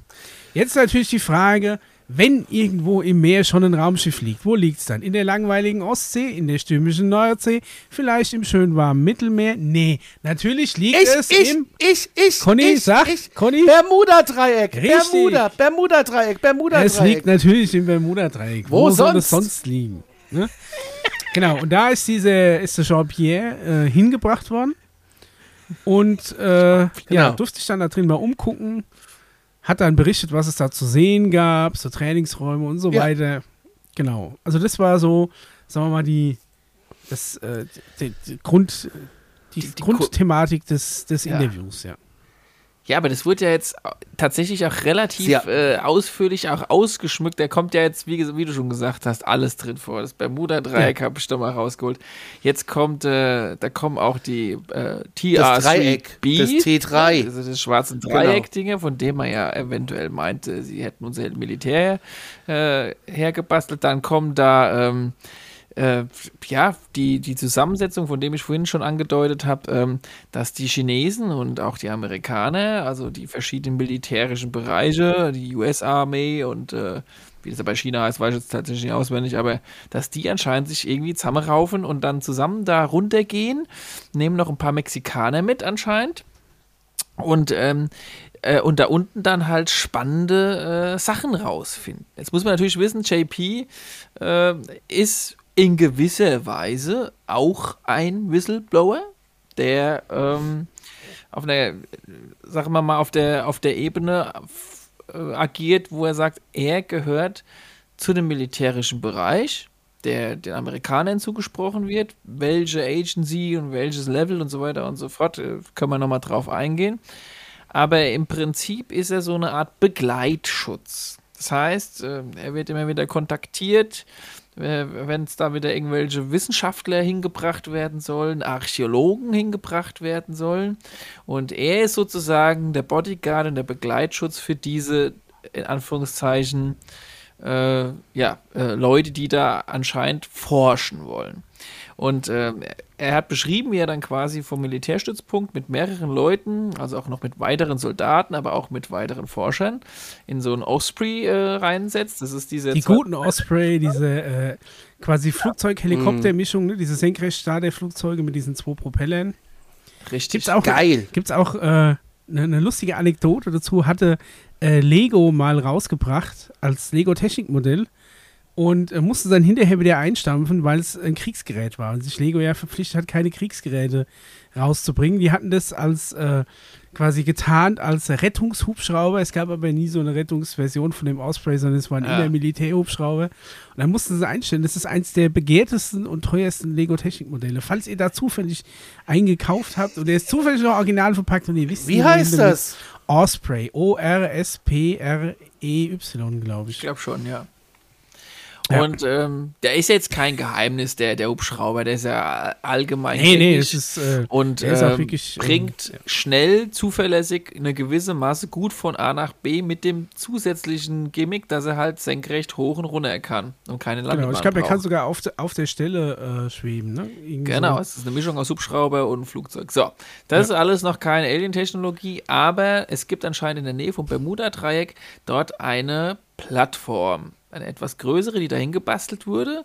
Dort landet dann das Ding und von dort aus hat er ja ganz spannende Sachen beobachtet, weil da ist ja nicht nur ein Helikopter gelandet, sondern es ist auch so ein dreieckiges TR-3B rumgestanden. Natürlich. Leute ein- und ausgestiegen. Und, um den Gipfel noch vollkommen äh, anzuheizen, hat einen Start beobachtet, während dieses Ding quasi dann wie aus dem äh, Film, ja, Schwerkraft AD, ähm, abdüst Richtung wohin? Wie gesagt, kam direkt der Überschallknall, hat er gemeint. Ne? Also, es hat Und dann- auf jeden Fall gedröhnt in den Ohren, wahrscheinlich, Ja, wenn nach- das Ding los Ab ist. zum Ja, unter. Wasser, oder? Nach zum, oben. Zum, äh, zum Mond. Ich habe gedacht, das wäre das, äh, das Transportding gewesen in diese Arsche rein. Dann habe ich das Ja. falsch verstanden. Ja, äh, da, da gab es ähm, verschiedene Versionen. Nee, da gab's doch, da gab's doch noch ein, ja, da gab's andere, ja genau. genau. Also- Also, Soweit ich das verstanden habe, gab es dann noch andere. Es gab, es gab Regenflugverkehr, sagen wir mal Ja, so. also, also auf jeden Äh, Fall da relativ ist schnellen los, Flugverkehr. Und halt auch so ein ähm, Da war auf jeden Fall. Hightech Elevator, der Aufzug, der quasi äh, auch nach unten ging. Ja, Ja. ja, ein Abzug quasi. dass wir, dass Das wir uns, äh, Micha, ausführlich über Drucksysteme unterhalten müssten, dass sein Aufzug da runterfährt äh, in weiß was ich wie viel Kilometer Tiefe. Also ich habe mal geguckt, das Bermuda-Dreieck, also das Bermuda-Dreieck, muss man sagen, ist ein sehr großes Gebiet. Ne? Also wenn man sich jetzt so die Weltkarte mal vorstellt, von, ich sag mal, dem, dem Südzipfel von Florida, Miami da sowas, äh, runter nach, ähm, also, also quer rüber nach Puerto Rico Bermuda. und runter eben nach, nach Bermuda. Und dieses Dreieck, es ist schon ein relativ großes Gebiet. Muss ich auch sagen, bin ich ja auch, als wir nach Mexiko geflogen sind, drüber geflogen und zurück. Haben es gar nicht gemerkt. Ne? War, war gar nichts. Hat mich ge hat Glück gehabt, ja. Ja, aber man muss Tatsächlich sagen, eine, eine der viel beflogen, also mit äh, am häufigst beflogenen Route. Das stimmt, da ist ein bisschen was los, flugverkehrstechnisch, Ja. aber es ist Ja, ja, ich auch verstehe auch einigermaßen viel passiert in der History, äh, in der Ecke, also beziehungsweise in dem Dreieck. Ja, aber ganz es, kurz, es hat jetzt jetzt kein Condor, Lufthansa und Co-Pilot irgendwie mal was gesagt, dass da jetzt ein Fahrstuhl ist. Nein. Nur die gucken Und halt ich meine, die, man muss doch, man muss doch auch, wenn man aus dem das siehst du von da oben nicht. Das ist Ja, ganz nee, da klein, darfst du da das nicht drüber du. fliegen, Conny, müssen wir mal ganz klar so sagen. Also es ist mit Sicherheit ein militärisches Also- Sperrgebiet, also wie gesagt, der das keine Condor im Tiefflug mal kurz winkt äh, und sagt, hey, guck mal, da unten ist ein Dreieck und äh, lass uns mal den Also Aufzug das- unternehmen, Fische gucken. Das Bermuda-Dreieck an sich ist ja eh schon ein relativ schwammiger Begriff. Also es ist jetzt nicht so, dass auf dem Meer da irgendwo einer eine, eine Linie eingezogen hätte und jetzt gesagt hat, ab da geht das Bermuda-Dreieck los. Ich habe mal geguckt, ähm, also die, äh, weil du vorhin gefragt hast, die Tiefe, also die im Bermuda-Dreieck, die Meerestiefen sind eigentlich relativ moderat, zwischen 300 und 2000 Meter. Also du hast schlimmstenfalls 200 Bar, aber wenn du da eine Aufzugsröhre runterkonstruierst, die musst du schon ein bisschen dicker machen, dass dein Aufzug nie unten dann einfach stecken bleibt und vom, vom Druck zerquetscht wird. Wenn, Ja. wenn tatsächlich dieses Mutterschiff da ganz unten liegt. Also, zusammengefasst, da ist ein militärisches Sperrgebiet, da eiern die hin, da wurde eine Plattform hingestellt, als festgestellt wurde, da unten liegt ein Raumschiff, ein riesiges Mutterschiff unter Wasser. Und das soll jetzt im Begleitschutz von JP mit Wissenschaftlern, Archäologen schon seit mehreren Jahren durchforscht werden. Und ähm, er, er, er berichtet halt, also hört es ja auch in dem Interview, ist er so ein typischer Army-Typ mit relativ einfachen Englischkenntnissen, der einfach halt nur erzählt, was er halt so da so feststellt, ja. Und er hat jetzt eigentlich auch keinen spezielleren Forschungsauftrag, aber er kriegt halt sehr viel mit und er hat äh, verschiedene Sachen zu erzählen, die er erzählen darf. Und zwar absichtlich, also jetzt anscheinend mit, mit Zulassung einer höheren Instanz, so beschreibt er das, das war jetzt nicht in dem Interview zu hören. Aber warum anonymisiert er sich dann, wenn er es doch darf? Weil Also wenn er jetzt wirklich nichts erzählt, Eigenschutz. Ja, hätte ich jetzt auch mal gesagt. Aber ich gebe schon dem Micha recht, es ist so ein bisschen sowas dazwischen. dann hat es wieder ne? Geschmäckle. Ne? Und sobald Ähm, eine, Es hat Geschmäckle. Ich wollte es Ja. gerade sagen, es hat Geschmäckle. Ja, Ja, ja. Das Geschmäckle wird noch viel krasser. Also Ja. ähm, er, er geht da runter und, ähm, und, und berichtet von, zumindest was er beurteilen kann, halt auch von altertümlichen Schriftzeichen, ja, die auch so in diese Maya-Geschichte, Mexiko-Geschichte, ägyptische Geschichte, äh, sag ich mal, von der Ten Tendenz her geht. Dann berichtet er halt auch von einer ganz krassen Atmosphäre und damit meine ich jetzt nicht so die physikalische, sondern einfach, wie man sich da unten anscheinend drin fühlt. Muss, muss einfach ein ganz anderes Erlebnis sein. Und naja, ganz ehrlich, wann haben die da das letzte Mal gelüftet? Ne? Also da kannst du ja mal nicht das Fenster, kannst ja mal nicht Fenster auf Kipp machen. Ne? Jetzt kommst du als Allmann da unten Nee, rein. natürlich nicht. Willst Nee. erstmal fünf Minuten Stoßlüften? Ist nicht. Ne? Wer weiß, das Ding liegt seit wie viel tausend Jahren da unten. Da ist schon ordentlicher Mock. Also ist natürlich die Frage, egal wie oft da Ähm. Leute unten waren, irgendwann ist da auch mal die Luft zu Ende. Aber, ne? Wie bringst du da neue Luft rein? Haben die da äh, Sauerstoffflaschen mit runtergenommen? In der Tiefe schwierig. Also, Ja, ein Schlauch. naja, Ja, man muss klar. schon festhalten, Das ist ein Schlauch. dass die mit Sicherheit Über den, spezielle über, Paul, Anzüge, Paul. ja, ja, natürlich haben die bestimmt garantiert. Hier geht's, Also, äh, im, neben im Chat wird gesagt, runter. es soll über den es soll über den Great Lakes auch so ein äh, Michigan, der das ja klar, das Michigan-Dreieck geben, da soll es ja angeblich auch so abgeben im Michigan. Das gibt ja auch das Alaska-Dreieck. ja, und es gibt das Drachendreieck in China. Dreieck. Mal, mal, davon, mal davon abgesehen, ähm, Ich kenne nur das Seligenstädter Dreieck. Bin ich immer froh, wenn ich schon vorbei bin. Und das ist, e das ist endlich wieder frei. Ja. und dann nicht ist wurde. es frei jetzt? Ja. Sehr gut. Ja. Ja. Nee, also, ich meine, man muss ja sagen, er berichtet dann ja auch, dass unten in, dem, in diesem äh, Mutterschiff ja auch Trainingsräume drin sind. Ne? Also äh, er beschreibt das so ein bisschen wie so ein, wie so ein Tomb Raider-Tutorial, dass das äh, Übungsräume sind, die verschiedene hohe Level haben und wenn du erst durch den einen durchkommst, dann kommst, dann darfst du in den nächsten rein und so. Er hat jetzt nie genauer ausgeführt, was da trainiert wird. Aber naja, wenn da so ein paar Marines so vor sich hin äh, schwitzen, dann ist die Atmosphäre da unten wahrscheinlich, ich sag Ja. mal, leicht feucht, Also- kann ich mir vorstellen. Ich sag mal, das, die Hausaufgabe, die ich euch so ein bisschen gegeben habe, die ist noch relativ äh, entspannt. ja. Na dann Ähm, vielen Dank. Wir, wir, lieber Gott. wir werden äh, in, den, in 2024 definitiv noch mehr von ähnlichen Berichten oder Interviews äh, durchgehen. Okay. Ähm, denn, also, was ich erstmal festhalten wollte, er er behauptet oder er stellt auch so ein bisschen. Also das heißt, das heißt, wir machen 2024 weiter, ja? Also ich Hast du was Stoff. dagegen? ja, ich hätte Und, und, und alle sind still. Ja. Und alle sind still. lass mich mal kurz in meinen Kalender gucken. Ja, ich habe Zeit. ist, ist machbar. Ja, äh, würde mich zumindest freuen. Aber ähm, äh, was ich damit Ja, sagen will, ist, Fall. Klar machen wir weiter. er, er hat halt auch davon erzählt, dass da halt bestimmte äh, Sachen vorhanden sind oder Wirkungsweisen vorhanden sind, die anscheinend mit unter anderem Ursache dafür waren, dass es halt viele verschwundene Schiffe, verschwundene Flugzeuge, komische Situationen über den Bermuda-Dreieck äh, äh, gab, die anscheinend halt mit dieser, Achtung, zum einen Arche, die da unten halt ist, also wir sprechen von diesem riesen Raumschiff, als auch mit einer, und die sei wohl direkt nebendran, unterirdischen, von Aliens bewohnten Stadt. Atlantis, glaube ich, ist auch mal gefallen, oder? Kann das sein? Irgendwie so. Also, dass wir so mal alles drin haben. Das so mythisch damit in Verbindung äh, ge gebracht wird, ne? Aber ist es nicht so, dass dieses Bermuda-Dreieck, dass dieser Bermuda-Dreieck-Mythos eigentlich schon längst widerlegt wurde?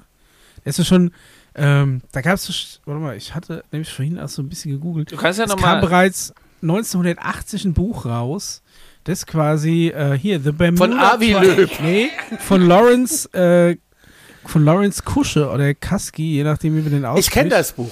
Äh, der Berm The Ich, Bermuda ich, Triangle ich, Mystery Micha, ich kenne das Buch. Ich Ja. kenne das Buch. Also Ja, da geht es dann Ich eine, kenne das Buch. also man hat Äh, ja auch, ich habe, ähm, ja, nee, erzähl mal. wir haben mal da. Ich, komme ich komm gar nicht gegen euch Nein, an. ich habe doch gesagt, Äh, ich kenne erzähl das. Buch, wir haben äh, über. Äh, wir haben, über, wir haben darüber schon eine Folge gemacht über das Bermuda, also mit Aktenzeichen und so. Aber das äh, ist wirklich äh, interessantes Buch. Ja, also ich glaube, es war der einerseits natürlich probiert, da wohl ähm, physikalische Ansätze zu finden. Also ich meine, da gab es ja im Laufe der Jahre und Jahrzehnte immer wieder neue Erklärungsversuche, ne, was da irgendwie verantwortlich sein könnte. Ich glaube, die letzte aktuelle Theorie sind die, äh, ist, ist dieses Methaneis, was sich quasi sch- schlagartig äh, löst und dann so einer großen Blase hochblubbert. Aber letzten Endes haben es jetzt auch ein paar Wissenschaftler vor gar nicht allzu langer Zeit einfach die ganzen Vorfälle mal statistisch analysiert und geguckt, gibt es da wirklich mehrere Vorfälle? Und ist, ist eine Häufung überhaupt vorhanden im Vergleich zu allen anderen Arealen und vor allem im Vergleich zum Flugverkehr? Weil man muss natürlich auch sagen, dass es da unten eine häufig frequentierte Route ist, sowohl für Schiffe als auch Also ich, Boote. du, ganz ehrlich, Ja. ich kann auch ein Buch und im schreiben, in dem ich. Verhältnis, Ja, im Verhältnis des Seliger Städten-Dreieck äh, auch wenig Stau ist im Verhältnis zu anderen Autobahnen. Aber wir wissen doch, dass da nee, was dran im, ist. im, am Seligenstädter Dreieck ist wahrscheinlich im Verhältnis zum Verkehrsaufkommen genauso hohe Unfalldichte wie auf meisten anderen Stücken der Autobahn. Ne? Aber du könntest jetzt natürlich aus dem Seligenstädter Dreieck ein Mythos machen und dann wäre natürlich da jeder Unfall gleich ein, ein riesen Hallo. Aber Wie dem auch Ja. sei, ähm, er hat es auf jeden Fall behauptet, dass das mit in der Vergangenheit Mhm. zu diesen Pro Problemen geführt haben könnte. Also wir reden jetzt hier auch von eventuell einer Ein- und Ausflugsteise einer unterirdischen Stadt, die von einer bestimmten Alienspezies äh, bewohnt wird und mit unter anderem diesen Rechts- vor Linksverkehr durch den Vortex, der da im Bermuda-Dreieck herrscht, halt nicht ganz beachtet hat, wenn da gerade ein Kondor durchgerollt ist oder ein Containerschiff entlang geschwommen ist. Das lassen wir jetzt einfach mal so stehen. Ja, Aber na ja. was ich noch dazu sagen möchte, Mhm. er sagt halt auch noch zwei krasse Dinge. Also das erste ist erstmal, es ist eine von vielen Archen. Also die anderen Archen, die wir in 2024 dann noch durchgehen werden, äh, werden gerade auch durchforscht. Und da gibt es auch welche in Europa, da gibt es welche in China, da gibt es welche im Wasser, da gibt es welche unten im Boden. Es gibt übrigens angeblich auch eine in der Ukraine und im Irak. Das lassen wir erstmal noch so stehen, das wird noch Thema werden, aber es wäre natürlich spektakulär, wenn sich dann herausstellt, dass auf unserem Erdball überall verbreitet hin und wieder diese Dinge unter Wasser äh, befinden, die halt einfach riesig sein sollen. Ne? Aber warum heißt es denn Arche? Sind da irgendwelche Lebensformen konserviert da drin? Oder wa- was genau meint Ja. er mit Arche? Weil ansonsten, bisher hat mir immer nur so abge, abgestützte Mutterschiffe oder so ein Kram. Ist die Arche irgendwas anderes oder was Besonderes? Naja, Arche ist ja schon ein biblischer Begriff. Ja, ja. Das Also ist ja schon ein biblischer Begriff, das, der den irgendwie wählst du ja, ja ähm, nicht aus Versehen. der ja irgendwie Sicherheit. Jetzt hast du natürlich ein Thema angeschnitten, Sicherheit Micha, mit dem, jeden, mit dem ich jetzt jeden religiösen Menschen auf diesem Planeten mal kurz äh, durchschütteln werde. Weil wenn eine Ja. Arche Ja. in diesem Fall als Mutterschiff bezeichnet werden würde, hätte Ja. ja, auch eine andere biblische Arche eventuell nicht Bootchen sein können, sondern was ganz anderes damit gemeint werden sein können, äh, in dem äh, immer jeweils zwei Objekte äh, der jeweiligen Spezies gesammelt wurden, äh, bevor die Welt untergeht. Ja, stellen wir uns doch mal vor, eine bestimmte, weiß was ich, sag ich sage jetzt mal allgemein Alienrasse merkt, okay, mit dem Planet geht's bergab, äh, weiß was ich, Eiszeit kommt. Lass uns mal schnell hier die DNA von den ganzen verschiedenen Spezies sammeln. Äh, wir brauchen die Mhm. weibliche und die männliche. Das heißt, vielleicht hat diese verbildliche Form, damit möchte ich auch keinen Zuhörer irgendwie angreifen, von wir haben da ein Holzboot, ne, und eben Mhm. zwei Kängurus und zwei, du weißt schon, vielleicht Ja. hat es ja in der damaligen Zeit eine ganz andere Idee oder Übersetzung oder bildliche Vorstellung gehabt, im Sinne von, da ist ein Raumschiff, sammelt Ja, ja. DNA, was, was absolut Sinn machen würde, wenn es eine höher entwickelte Spezies ist, um eventuell nach der Eiszeit wieder ähm, dafür zu sorgen, dass wieder gewisse Pflanzen und Tiere äh, angesiedelt werden sollen. Und ähm, wäre das nicht ultra spannend, wenn die, ich spreche jetzt aus, die Arche Noah ja, ja. einfach nicht ein Schiff wäre, sondern ein Raumschiff? Wäre natürlich cool, ja. Also, es, also jetzt zumindest wert. cool. vielleicht waren die Dinge einfach nur so, so, so Materialsammler für so Zoos auf so außerirdischen Planeten, weißt du, die fliegen dann einfach dahin und so wie wir quasi aus irgendwie fernen Ländern Tiere in Frankfurter Zoo holen vollkommen müssen, richtig. haben die da auch was abtransportiert. Man Also- weiß es nicht. Aber der, der Begriff Arche ist quasi schon auch bewusst gewählt, meinst du? Weil er Ja. bezeichnet es ja selbst Ja, als natürlich. Arche, ne? Ja. Okay. Das hätte ich, hätte ich genauso gesagt, dass das bewusst Oder gewählt ist jetzt die Frage, Der leben Chat da sagt noch übrigens, dass es, dass es ganz schön wild ist. Ja, ich, das, ich wollte jetzt hier auch keinen Äh, vom Stuhl ist- raushauen. Ich, ich habe ja gesagt, die letzte Folge es- vor es dem gab Weihnachten mal- mit Hart. Es gab, es gab mal ein, äh, ein Atari 2600 Spiel namens Cosmic Arc und ich habe mal die Frage gestellt in den Chat auf YouTube, Bermuda Dreieck, ist einfach nur Wasser, ist was dran oder schicken wir Avi hin, um zu schauen? 10% sagen, ist nur Wasser, 20% sagen, ist was dran, 70% möchten doch, dass wir Avi hinschicken, Ja, auf jeden Fall. äh, um nachzugucken. Auf jeden Fall. Jetzt der soll sein Kryptomilliardär da nochmal anleihen, der kann da auch ruhig mal, also komm, wenn er da mit seiner Magnethake vor Papua Neuguinea, ich meine, der ist wahrscheinlich ein bisschen, ne, ist, kommst du vielleicht ein bisschen Ja. einfacher hin als ans Bermuda-Dreieck, aber es sollte doch so ein Avi Löb nicht Es, es ist so ein bisschen, bisschen wie bei bisschen wie bei Hart aber fair heute Abend. äh, die TED-Abstimmung im Publikum und so. Also es ist, ist schon interessant, was man hier alle machen kann. Schließe die Umfrage und äh, gebe das äh, zurück an euch. Also auf jeden Fall Avi, Avi Löb mal hinschicken. Also das muss man sagen. Er hat ja auch gesagt, dass ähm, quasi immer, wenn sie sich dieser Arche genähert haben, die ein elektromagnetisches Signal weggeschickt hat. Das anscheinend sonst keine Ha, da kannst du mit hat. dem elektromagnetischen Sucher. Ja, jetzt pass Ja. auf, Micha. Jetzt kommt noch der zweite Hammer. Pass ja? auf. Äh, Ja, okay. Das wird aber auch der letzte Hammer. Frequenzverschiebung. Nee, ja, es geht ein wenig in die Richtung, aber nee, es ist ein bisschen, also ich habe ja mal äh, in der letzten Zeit so ein bisschen darüber angesprochen, dass es eventuell sein könnte, dass wir äh, vor nicht allzu langer Zeit, also vielleicht so vor zwei, drei, vier, fünf Jahren, ähm, sagen wir mal, in unserem Sonnensystem und im Universum auf uns aufmerksam gemacht haben und jetzt ganz, ganz viele hergekommen sind, um zu checken, was hier gerade so abgeht auf Planet Erde. Ja? Und ein Name, der da gefallen ist, zum Beispiel die Galaktische Föderation, ne? die ist jetzt da, die ist jetzt da oben, die checkt die politische Lage und so, ne? haben wir ja schon ein bisschen drüber gesch- äh, gebabbelt. So, und die hat aber anscheinend äh, durch ihr Ankommen in unserem Sonnensystem, also äh, hat die was ausgelöst anscheinend. Nämlich, ähm, wenn wir mal uns darüber unterhalten, das hatten wir schon mal in einer Folge gemacht, dass äh, angeblich die Raumschiffe die, oder die UFOs, die teilweise mit bestimmten Alien-Spezies durch die Gegend fliegen würden, äh, eine gewiss, in gewisser Weise eine Verbindung miteinander haben. Wir haben über lebende Raumschiffe gesprochen, also mhm. Raumschiffe, die quasi eine DNA hätten, die der angepasst ist, der halt fliegt, also der Alien-Spezies. Also sprich, ja. ähnlich auch wie ein Sicherheitssystem. Ja? Also der Alien X kann auch äh, das Raumschiff X fliegen, aber Alien Y du kann bist äh, quasi DNA deine Maschine gekoppelt. verschmolzen. Und die Genau, Maschine ist hast nicht eine- nur Mechanik, sondern auch, sagen wir mal, Ein ein, bisschen Stück Lebewesen. weit bi biologische Masse, die vielleicht Ja, auch ja, reagiert, mit der du ja. vielleicht, wenn einer von David Cronenberg Existenz noch kennt, dich mit so einem Bioport ankoppelst. Vielleicht geht es auch direkt drahtlos.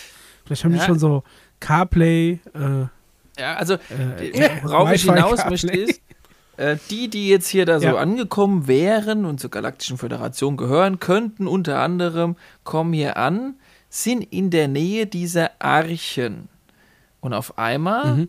erwachen durch diese Ankunft und diese Präsenz diese Archen so ein Mhm. bisschen zum Leben. Also, und auf einmal denkt sich das ganze Militär hier, egal ob chinesisch, ob USA und was immer, sag mal, was blubbert denn da unabhängig im Wasser? Was geht bei uns hier eigentlich ab? Habt ihr das auch mal auf dem Radar gesehen? Rechte A wieder unten wieder mit seiner Hake. Was ist da los? los?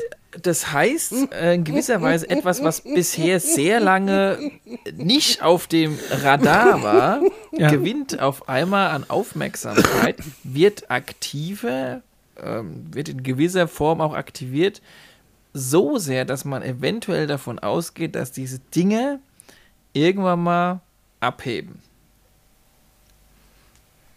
In Aber es ist ja früherer jetzt doch auch oder so- späterer Zeit. Also das müsste man sich so ein bisschen Science-Fiction-mäßig vorstellen. Eventuell kommt halt der Zeitpunkt X, in dem sich quasi gar nicht mehr ähm, verhindern lässt, dass ein gewisse größere Objekte eventuell mal über unsere Erdoberfläche irgendwann zum Aufschein kommen, einfach nur, weil sie DNA-technisch verbunden sind mit den Wesen, die eventuell hierher gekommen sind und die vor anscheinend geraumer Zeit hier schon mal in verschiedenen ver alten Verwandtschaftsrubriken anscheinend hier schon mal was zu tun gehabt haben und eventuell, jetzt kommt schon noch der allerletzte Oberhammer, eventuell auch damit zusammenhängen, äh, was uns menschliche Spezies angeht. Also ich spreche von der Idee, dass wir Menschen oder die Spezies Mensch unter anderem von diesen Wesen modifiziert wurden, so Homo sapiens, ähm, und jetzt wieder hierher kommen, um zu gucken, was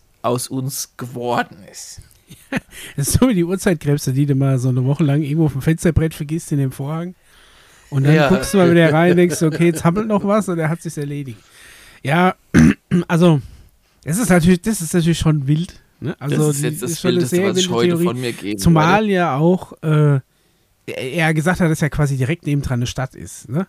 Also, Ja. wenn jetzt wirklich da so DNA-technisch irgendwas, das hätte ja dann Von wahrscheinlich schon anderen von den Spezies. Nachbarn, achso, von der anderen Spezies. Ja, das, Also die haben einfach direkt- Recht, die dürften ja jetzt nicht komplett irgendwie äh, Ja. miteinander in Verbindung sein, weil sie vielleicht auch nicht so eine krass hochentwickelte Spezies ist wie die, die diese riesen Archen halt auf unserem Planeten. Weil es ist ja sonst wie wenn du aus Versehen mit deinem äh, Keyless Go Key im Säckel zu nah an deinem genau. Auto stehst Ja. und jemand anderer Ja. macht die Tür auf und klaut dir das Notebook raus, zum Beispiel. Plus die. Information, Also, dass ähm, man da auch jetzt einfach nicht so reinkommt in so eine Arche. Man, es ist wie ein Sicherheitsmechanismus. Das heißt, da kann jetzt äh, ein US-Militär und ein chinesisches Militär da rumkloppen mit dem Hammer und die neueste Laserpistole rausholen. Die kriegen einfach die fucking Tür nicht auf. Bis Du musst das geheime Codewort sagen. Nein, du musst, du musst die DNA haben. Du müsstest ein Ah. Wesen herbringen, das mit der DNA des Schiffes verbunden ist. Und lustig. Aber wie ist jetzt der JP da reingekommen?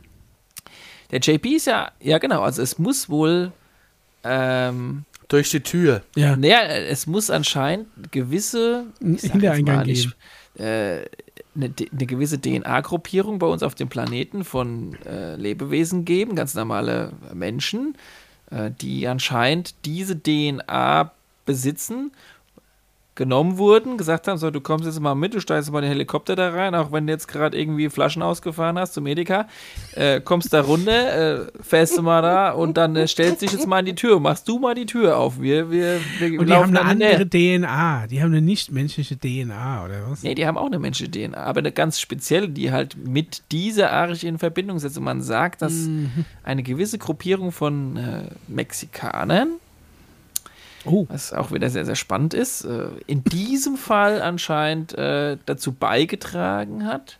Auch ein sehr, sehr urige äh, Völker aus Mexiko. Also ich spreche jetzt nicht von denen, die gerade McDonalds arbeiten, die Mexikaner, sondern eher so halt. Man hat ja dann oft also, auch mal so ein paar äh, Native. Also quasi noch die, der indigene Bevölkerungsanteil eher so.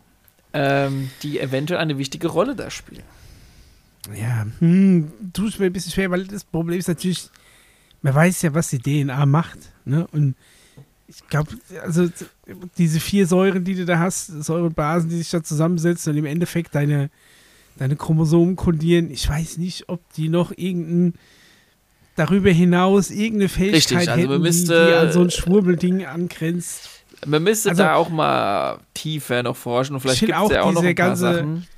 Diese ganzen DNA-Begriffe in, die, in, diesem ganzen Schwurbelkosmos sind auch so ein bisschen überstrapaziert. Und das ist immer da, wo, wo, du einen Begriff hast, der sich von vielen Leuten nicht mehr greifen lässt, der wird dann immer zu so einem Schlüsselbegriff, so wie Frequenz oder ähnliche ja. Energien und so. Da tue ich mir schon noch so ein bisschen schwer. DNA-Schloss, ah, ich weiß es nicht. Also, wenn du jetzt gesagt hast, keine Ahnung, der hat ich wirklich ja einen physischen Schlüssel, um das Ding aufzukriegen oder irgendwas, oder er kennt die Mechanik oder so, hätte ich ja noch, ey, mit DNA tue ich mir auch das, immer so ein bisschen Er hat es. Der hat so ein TSA-Schloss. so, so ein TSA-Schlüssel habe ich übrigens. TSA 007, TSA 009. Natürlich. Wir, ja, weil wir tatsächlich auf dem letzten Natürlich Flug mein, äh, mein Kofferschloss beschädigt wurde und es manchmal selbst mit der richtigen Kombination ja. hier aufgeht. Deswegen habe ich mir einfach so ein paar TSA-Schlüssel besorgt mhm. Und kann jetzt meinen Koffer immer aufmachen, mal, egal was für eine Kombination ich eingestellt habe. Mal davon abgesehen, in welcher Ich habe ja eine spannende Frage aus dem Chat. Ja? Oh ja. Ja. Und zwar ist da die Frage, also hier geht es erstmal, es fehlt halt der letzte Beweis. Bis dahin äh, sind es äh, Dinge, die man einfach nicht erklären kann oder will, oder ist es tatsächlich einfach nur Wasser. So, und jetzt ist die Frage, was glaubt ihr, nennen die Alien, wie nennen die Aliens die Erde? Sicher nicht Erde, oder? Die Frage habe ich mir neulich auch schon mal gestellt. Da sind wir ja auch gerade, das finde ich gerade ganz spannend, wenn wir von der Arche sprechen ja. und äh, von Unterwasser. Und ähm, wie sagen denn die?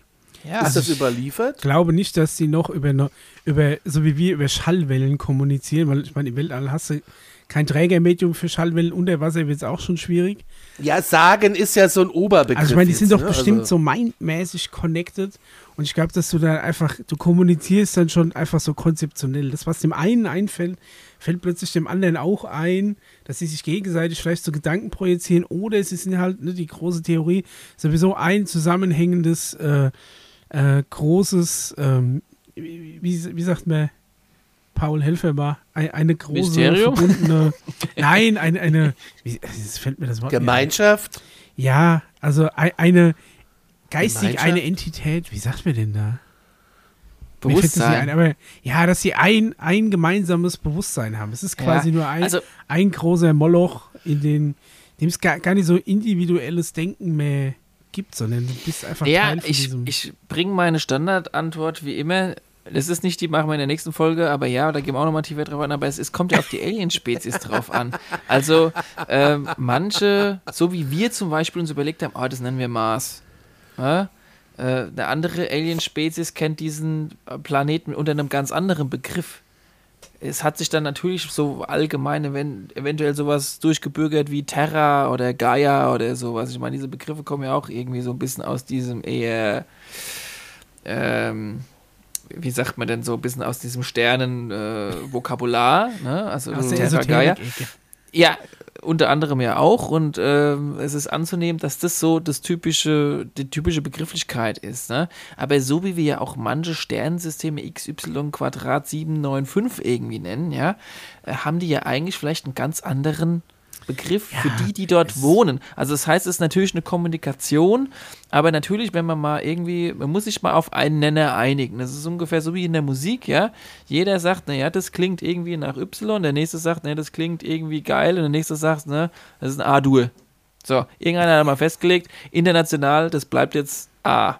Und fröhlich heißt Dur. Ja? Also eine internationale Sprache, die aber nicht überall gleich vorhanden ist. Aber ähm, Sternenkarten oder auch äh, Planetenkarten haben normalerweise schon eine, einen Standard, der versucht wird, so weit wie möglich im Universum, Sonnes Sonnensystem zu, zu verteilen. Aber es gibt sehr, sehr viele Planeten, die wir eigentlich ganz anders benennen, ähm, als die wahrscheinlich äh, auf anderer Ebene äh, genannt wird. Das äh, wird vielleicht auch mal irgendwann noch spannend werden, wer weiß. Melmac. Naja, ja gut, ich meine, das ist so, wie, wie Deutschland halt auf Englisch Germany heißt, bei den anderen heißt es äh, Alemannia. Ne, und genau. So da hat, da ja, hat genau. jeder seinen eigenen Namen. Wahrscheinlich Ja. hat dann auch jede Alien-Spezies ihre andere, ihre andere Bezeichnung. Es kann natürlich auch sein, vielleicht gibt es auch Alien-Spezies, die noch so ein bisschen oldschool sind und mit so Worten kommunizieren. Aber vielleicht gibt es auch einfach Alien-Spezies, die sich die Erde vorstellen. Dann hat jeder plötzlich direkt einfach das Bild diese Erde im Kopf mit den passenden Koordinaten und dieses ganze Konzept, alles was dazugehört, quasi schon übertragen. Aber es wäre echt mal, äh, Pangaea so ein, ist auch ein typischer Name so dafür ein, es wäre gewesen. mal so ein schön, mal so einen langen Scheit zu haben, irgendwie so lang, so Deutsch in Grey übersetzt und wieder rückwärts. Vielleicht haben die auch haben die coole Sprache. Ich meine, wenn es doch Elbisch und Klingonisch schon gibt, dann könnte der Langenscheid doch auch mal sich den Greys widmen, oder? Ja, was glaubst du, was die Forscher denn äh, da unten machen, ne, in der Arche? Die versuchen auf jeden Fall, Die gehen diese Trainingsräume ab.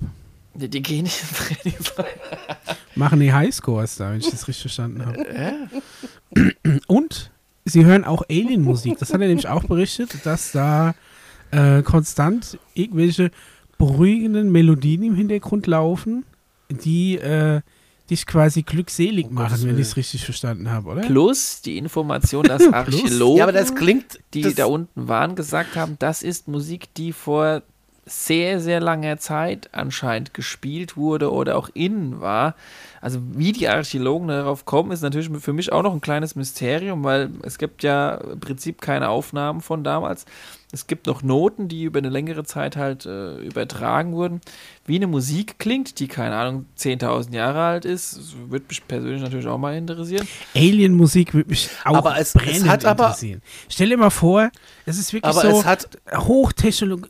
Hochentwickelte Rasse, Megatechnik. Die können alles, die können rückwärts durch die Zeit, vorwärts Purzelbaum und weiß ich nicht, was können die alles. Aber, und dann sagen die, oh, wir haben hier Musik geschaffen.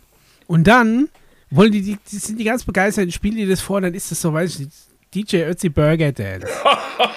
so, weißt du, so stupides Four on the Floor und denkst dir, meine Fresse, ey, das kannst du doch nie anhören. Habt ihr schon mal irgendwie, kann ich euch mal, soll ich euch mal in die, in die klassische, ja, irgendwie sowas, irgendwie so, wo du denkst, oh, um Gottes Willen, ey, ihr seid technologisch so Ähm. weit voraus und dann kommst du mit so einem stumpfen Mist hier an. Ich zeig dir mal. Es irgendwie. klingt. Es klingt aber auch ein bisschen sektenhaft.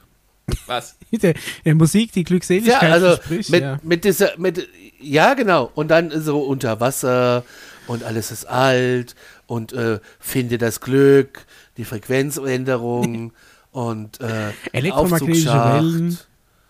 Elekt genau, Avi Löb mit, mit, mit, mit, so einem Teleskopstab. Der war noch nicht äh, ist der Anführer. Na, das glaube ich nicht. Der war garantiert schon da. Ja. Aber das äh, so ein bisschen strange klingt es, aber ey, wer weiß? Ja, wer weiß? wer weiß vor allem, was Frage, ich, äh, du hast ja eben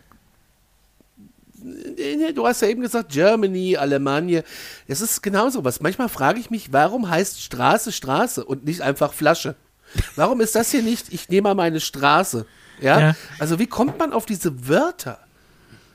Wie kommt, man, wie kommt man da drauf? Milchschaumkännchen, Niedervolt, Leuchtstoff, Röhrensystemkombination. Ich glaube, da gibt es schon Ja? äh, Sprachwissenschaften und Ja, Sprachforscher, die die, schon, da, ja. Die, äh, die das auf jeden Fall jetzt gut beantworten können. Ich bin jetzt keiner, aber es hat auf jeden Fall auch mit dieser Geschichte zu tun, äh, Babylon, bei der man ja sagt, äh, kennt die Geschichte von Babylon, dass es irgendwie da zerschlagen M. äh, quasi alle, alle Völker äh, sich so zerstritten haben, dass sie dann mit einer unterschiedlichen Sprache gestraft wurden, damit sie sich nicht mehr, damit sie nicht mehr kommunizieren können. Ne? Genau, in so, dem wohl Turmbaum. An einer Zeit irgendwann mal anscheinend ein, ein, sag ich mal, homogenes, zusammenhaltende Erdbevölkerung, die eine Einheit war, zerschlagen wurde und gesagt wurde, ähm, wir müssen die trennen mit Hilfe von auch Religionsarten, äh, äh, Kulturen plus Sprache. Aber mit Sprache kannst du halt wirklich separieren. Also das ist halt sehr, sehr wahnsinnig eigentlich.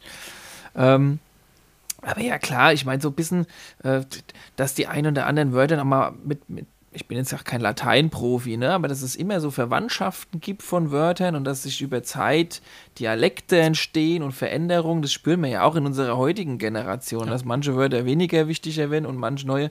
Also es, es gibt schon erklärbare Phänomene. Aber worauf ich eigentlich noch hinaus wollte zum Schluss ist, wenn dieses, um auf Sicherheitsschloss nochmal zurückzukommen, äh, geknackt wurde, oder ich sag mal, warum, ja. warum so viel äh, investiert wurde anscheinend. Das muss ja schon eine krasse Zivilisation sein, die, die ja. sowas äh, beherrscht anscheinend, wenn, wenn das wirklich gehen würde mit Hilfe von DNA. Also es kann nicht irgendwie so ein so ein mm. Gray, weiß ich jetzt nicht, ob der das hinkriegen würde, ne, mit seinen Drehfingern. Das, na, aber ähm, wollte jetzt ja auch nicht irgendwie alienistisch sein. Aber die, die Frage ist, was ist drin? Was ist denn so, so Spannendes in diesen Archen drinnen, ähm, an das man anscheinend nicht einfach so ran soll? Äh, ran kann, ran darf und äh, jetzt zu einem gewissen Zeitpunkt, der mit Sicherheit jetzt auch nicht zufällig ist, anscheinend jetzt äh, man Zugang bekommen könnte. Also das wird auf jeden Fall auch noch sehr, sehr spannend und auch noch ein bisschen Thema, ähm, was, sag ich mal, auf einer intergalaktischen Ebene wichtig sein könnte, in eine Arche reinzupacken und es zu verschließen und nach 10.000 Jahren wieder öffentlich zugänglich Ich packe meine Arche und nehme mit. ein Mikrofon, ich mein, mein MacBook, mein Streaming-Stick, mein Mobiltelefon, eine gescheite Kamera, mein Vierfach-Toaster. Eine gescheite Kamera bitte noch. Ach so, ja, die kannst du ja einpacken. Ja, also das. Wir spielen das nächste Mal, packe meine Arche. Leute, anderthalb Stunden sind rum. Ähm, ich würde sagen, wir machen jetzt noch mal kurz hier äh, Holy Xmas und so. Mhm. Äh, und äh, gute Rutsch und Happy New Year und was man so sagt. Und ähm, weil wir werden das Rätsel des Grundes auf dem Grund des Bermuda-Dreiecks in gewisser Koordinate in dem Bermuda-Dreieck, welches nicht vom ziviler Luftfahrt überflogen wird und wo nicht Avi Löb mit einer äh, Magnetkralle durch, durchgräbt, ähm, nicht ergründen. Jetzt sagt der Paul, Noch nein, nicht. wir werden es, es ergründen. Machen aber wir erst in der nächsten Folge. Es, es gibt doch keine No-Fly-Zone über dem Bermuda-Dreieck. Kannst doch drüber fliegen, wie du willst. Nee, gibt's nicht. Ja. Gibt's nicht, gibt's wirklich nicht. Paul hat eben gesagt, es gibt eine militärische Sicherheit. Ich habe ihn nicht gefunden. Nee. Also ich habe tatsächlich auch danach gegoogelt, ob es da irgendeinen vielleicht ist was inoffiziell. Außer es ist der Außer es ist der Korridor, wo es direkt nach Bermuda geht, wo du mit dem Koffer aussteigst und dann äh,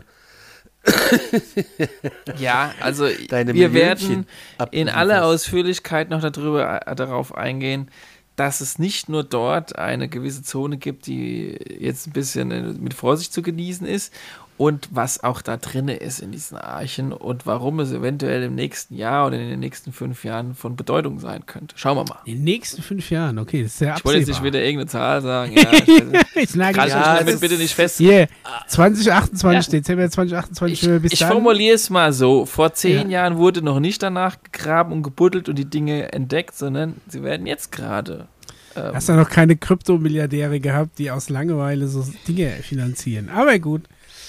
Es wäre ja schön, wenn was rauskommt. Also ich hätte ja nichts dagegen, ja. wenn da wirklich mal was Wir Handfestes bei rumkommt, ja. Fände ich schon ganz Es wäre auf jeden Fall mal spannend. Ach so. Ähm, ja, ansonsten äh, kauft Merch bei Spreadshirt. Link ist irgendwo in den irgendwo bei Spotify und Instagram zu finden. Äh, falls ihr noch eine kleine Weihnachtsgeschenkgeschichte äh, braucht, dürft ihr da gerne äh, was einkaufen. Das könnt ihr diesen Podcast unterstützen. Ansonsten wünschen wir euch von Herzen äh, einen schönen Weihnachtsbaum, viele, viel gutes Essen, äh, entspannte Geschenke, wenig Streit mit der Familie und äh, wenn Socken, dann hoffentlich coole. Entspannte und, Zeit. Ja, was man halt so eine entspannte ja, Zeit. Wir hören uns und sehen uns. Warte, Paul, ich bin gleich fertig. Ähm, mach gerade meinen Markus Lanz-Moment. Ähm, wir hören und sehen uns dann äh, Mitte Januar wieder. Und ich würde sagen, äh, ich übergebe jetzt nochmal an euch, bevor die Kamera gleich zurückfährt, das ZDF-Logo hochkommt und.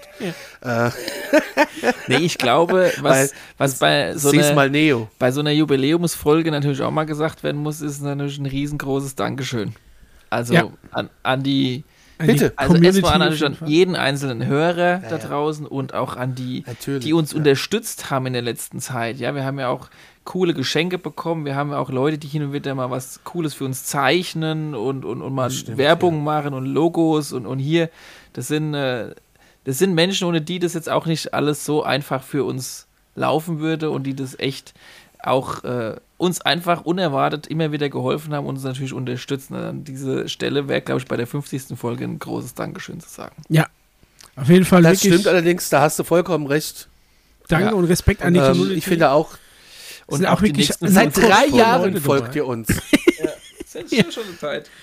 Also es sind wirklich sehr viele korrekte ja. Leute, ja. Auch, auch bei uns auf dem Discord äh, echt nur coole Leute. Auch jetzt hier im Chat. Ich habe jetzt endlich den Chat entdeckt, wo hier der Chat ist. Ja. ich habe auch mal gebraucht, bis ich den Button da gefunden hatte. Ja, ähm, ja, was auch, was, was Discord betrifft, vielen Dank an die Missy, die da wunderbare ja. Arbeit leistet. Uns, und das alles irgendwie immer, Genau, die das alles wirklich ganz, ganz, ganz toll leitet. Und ey, wir sind seit 2019 am Start. Wir haben eine unfassbare Reise hier mit euch gemacht. Und ähm, wir, wir wissen gar nicht, also ich, ich hätte, wer hätte denn von uns drei Hanseln gedacht, dass wir jetzt mal hier so weit und groß gekommen sind in die, unserer Nische, wo wir uns bewegen. Ähm, ich finde es immer wieder eine ganz tolle Geschichte und ich bin ganz oft auch ein bisschen rührig, wenn ich äh, die Dinge lese. Wir antworten nicht immer schnell, das weiß ich auch. Und ich, äh, aber wir versuchen immer jedem gleich zu antworten, zumindest relativ schnell. Manchmal dauert es halt ein bisschen, aber es ist einfach, es kommt alles an und ihr seid alle in unseren Herzen. Ja. Ihr kriegt von uns auf jeden Fall zwei Daumen hoch ne? für alle in der Community. Wenn ihr auch einen Daumen hoch für uns übrig habt, alles raushauen. Das hilft auf jeden Fall, um uns ein bisschen im Algorithmus zu pushen, egal wo, auf YouTube, auf Spotify, wo auch immer. Bringt uns jede Bewertung nach vorne, hätte ich gesagt. Ja, dann ja. ist Zeit ja. für die Eiche. Ansonsten, Wir singen jetzt kein Weihnachtslied für euch. Nee. Guten Rutsch auf jeden Fall allen. Eine grusame Zeit. Puls runter, Füße hoch, wie ich immer sage. Ja, wir sehen uns dann ja. Im nächsten Jahr. Tschüss schön. Ja, ihr Lieben. Tschüss. Glaubt, was ihr wollt, aber fühlt euch gut unterhalten. Macht's gut. Bis dann. Und tschüss.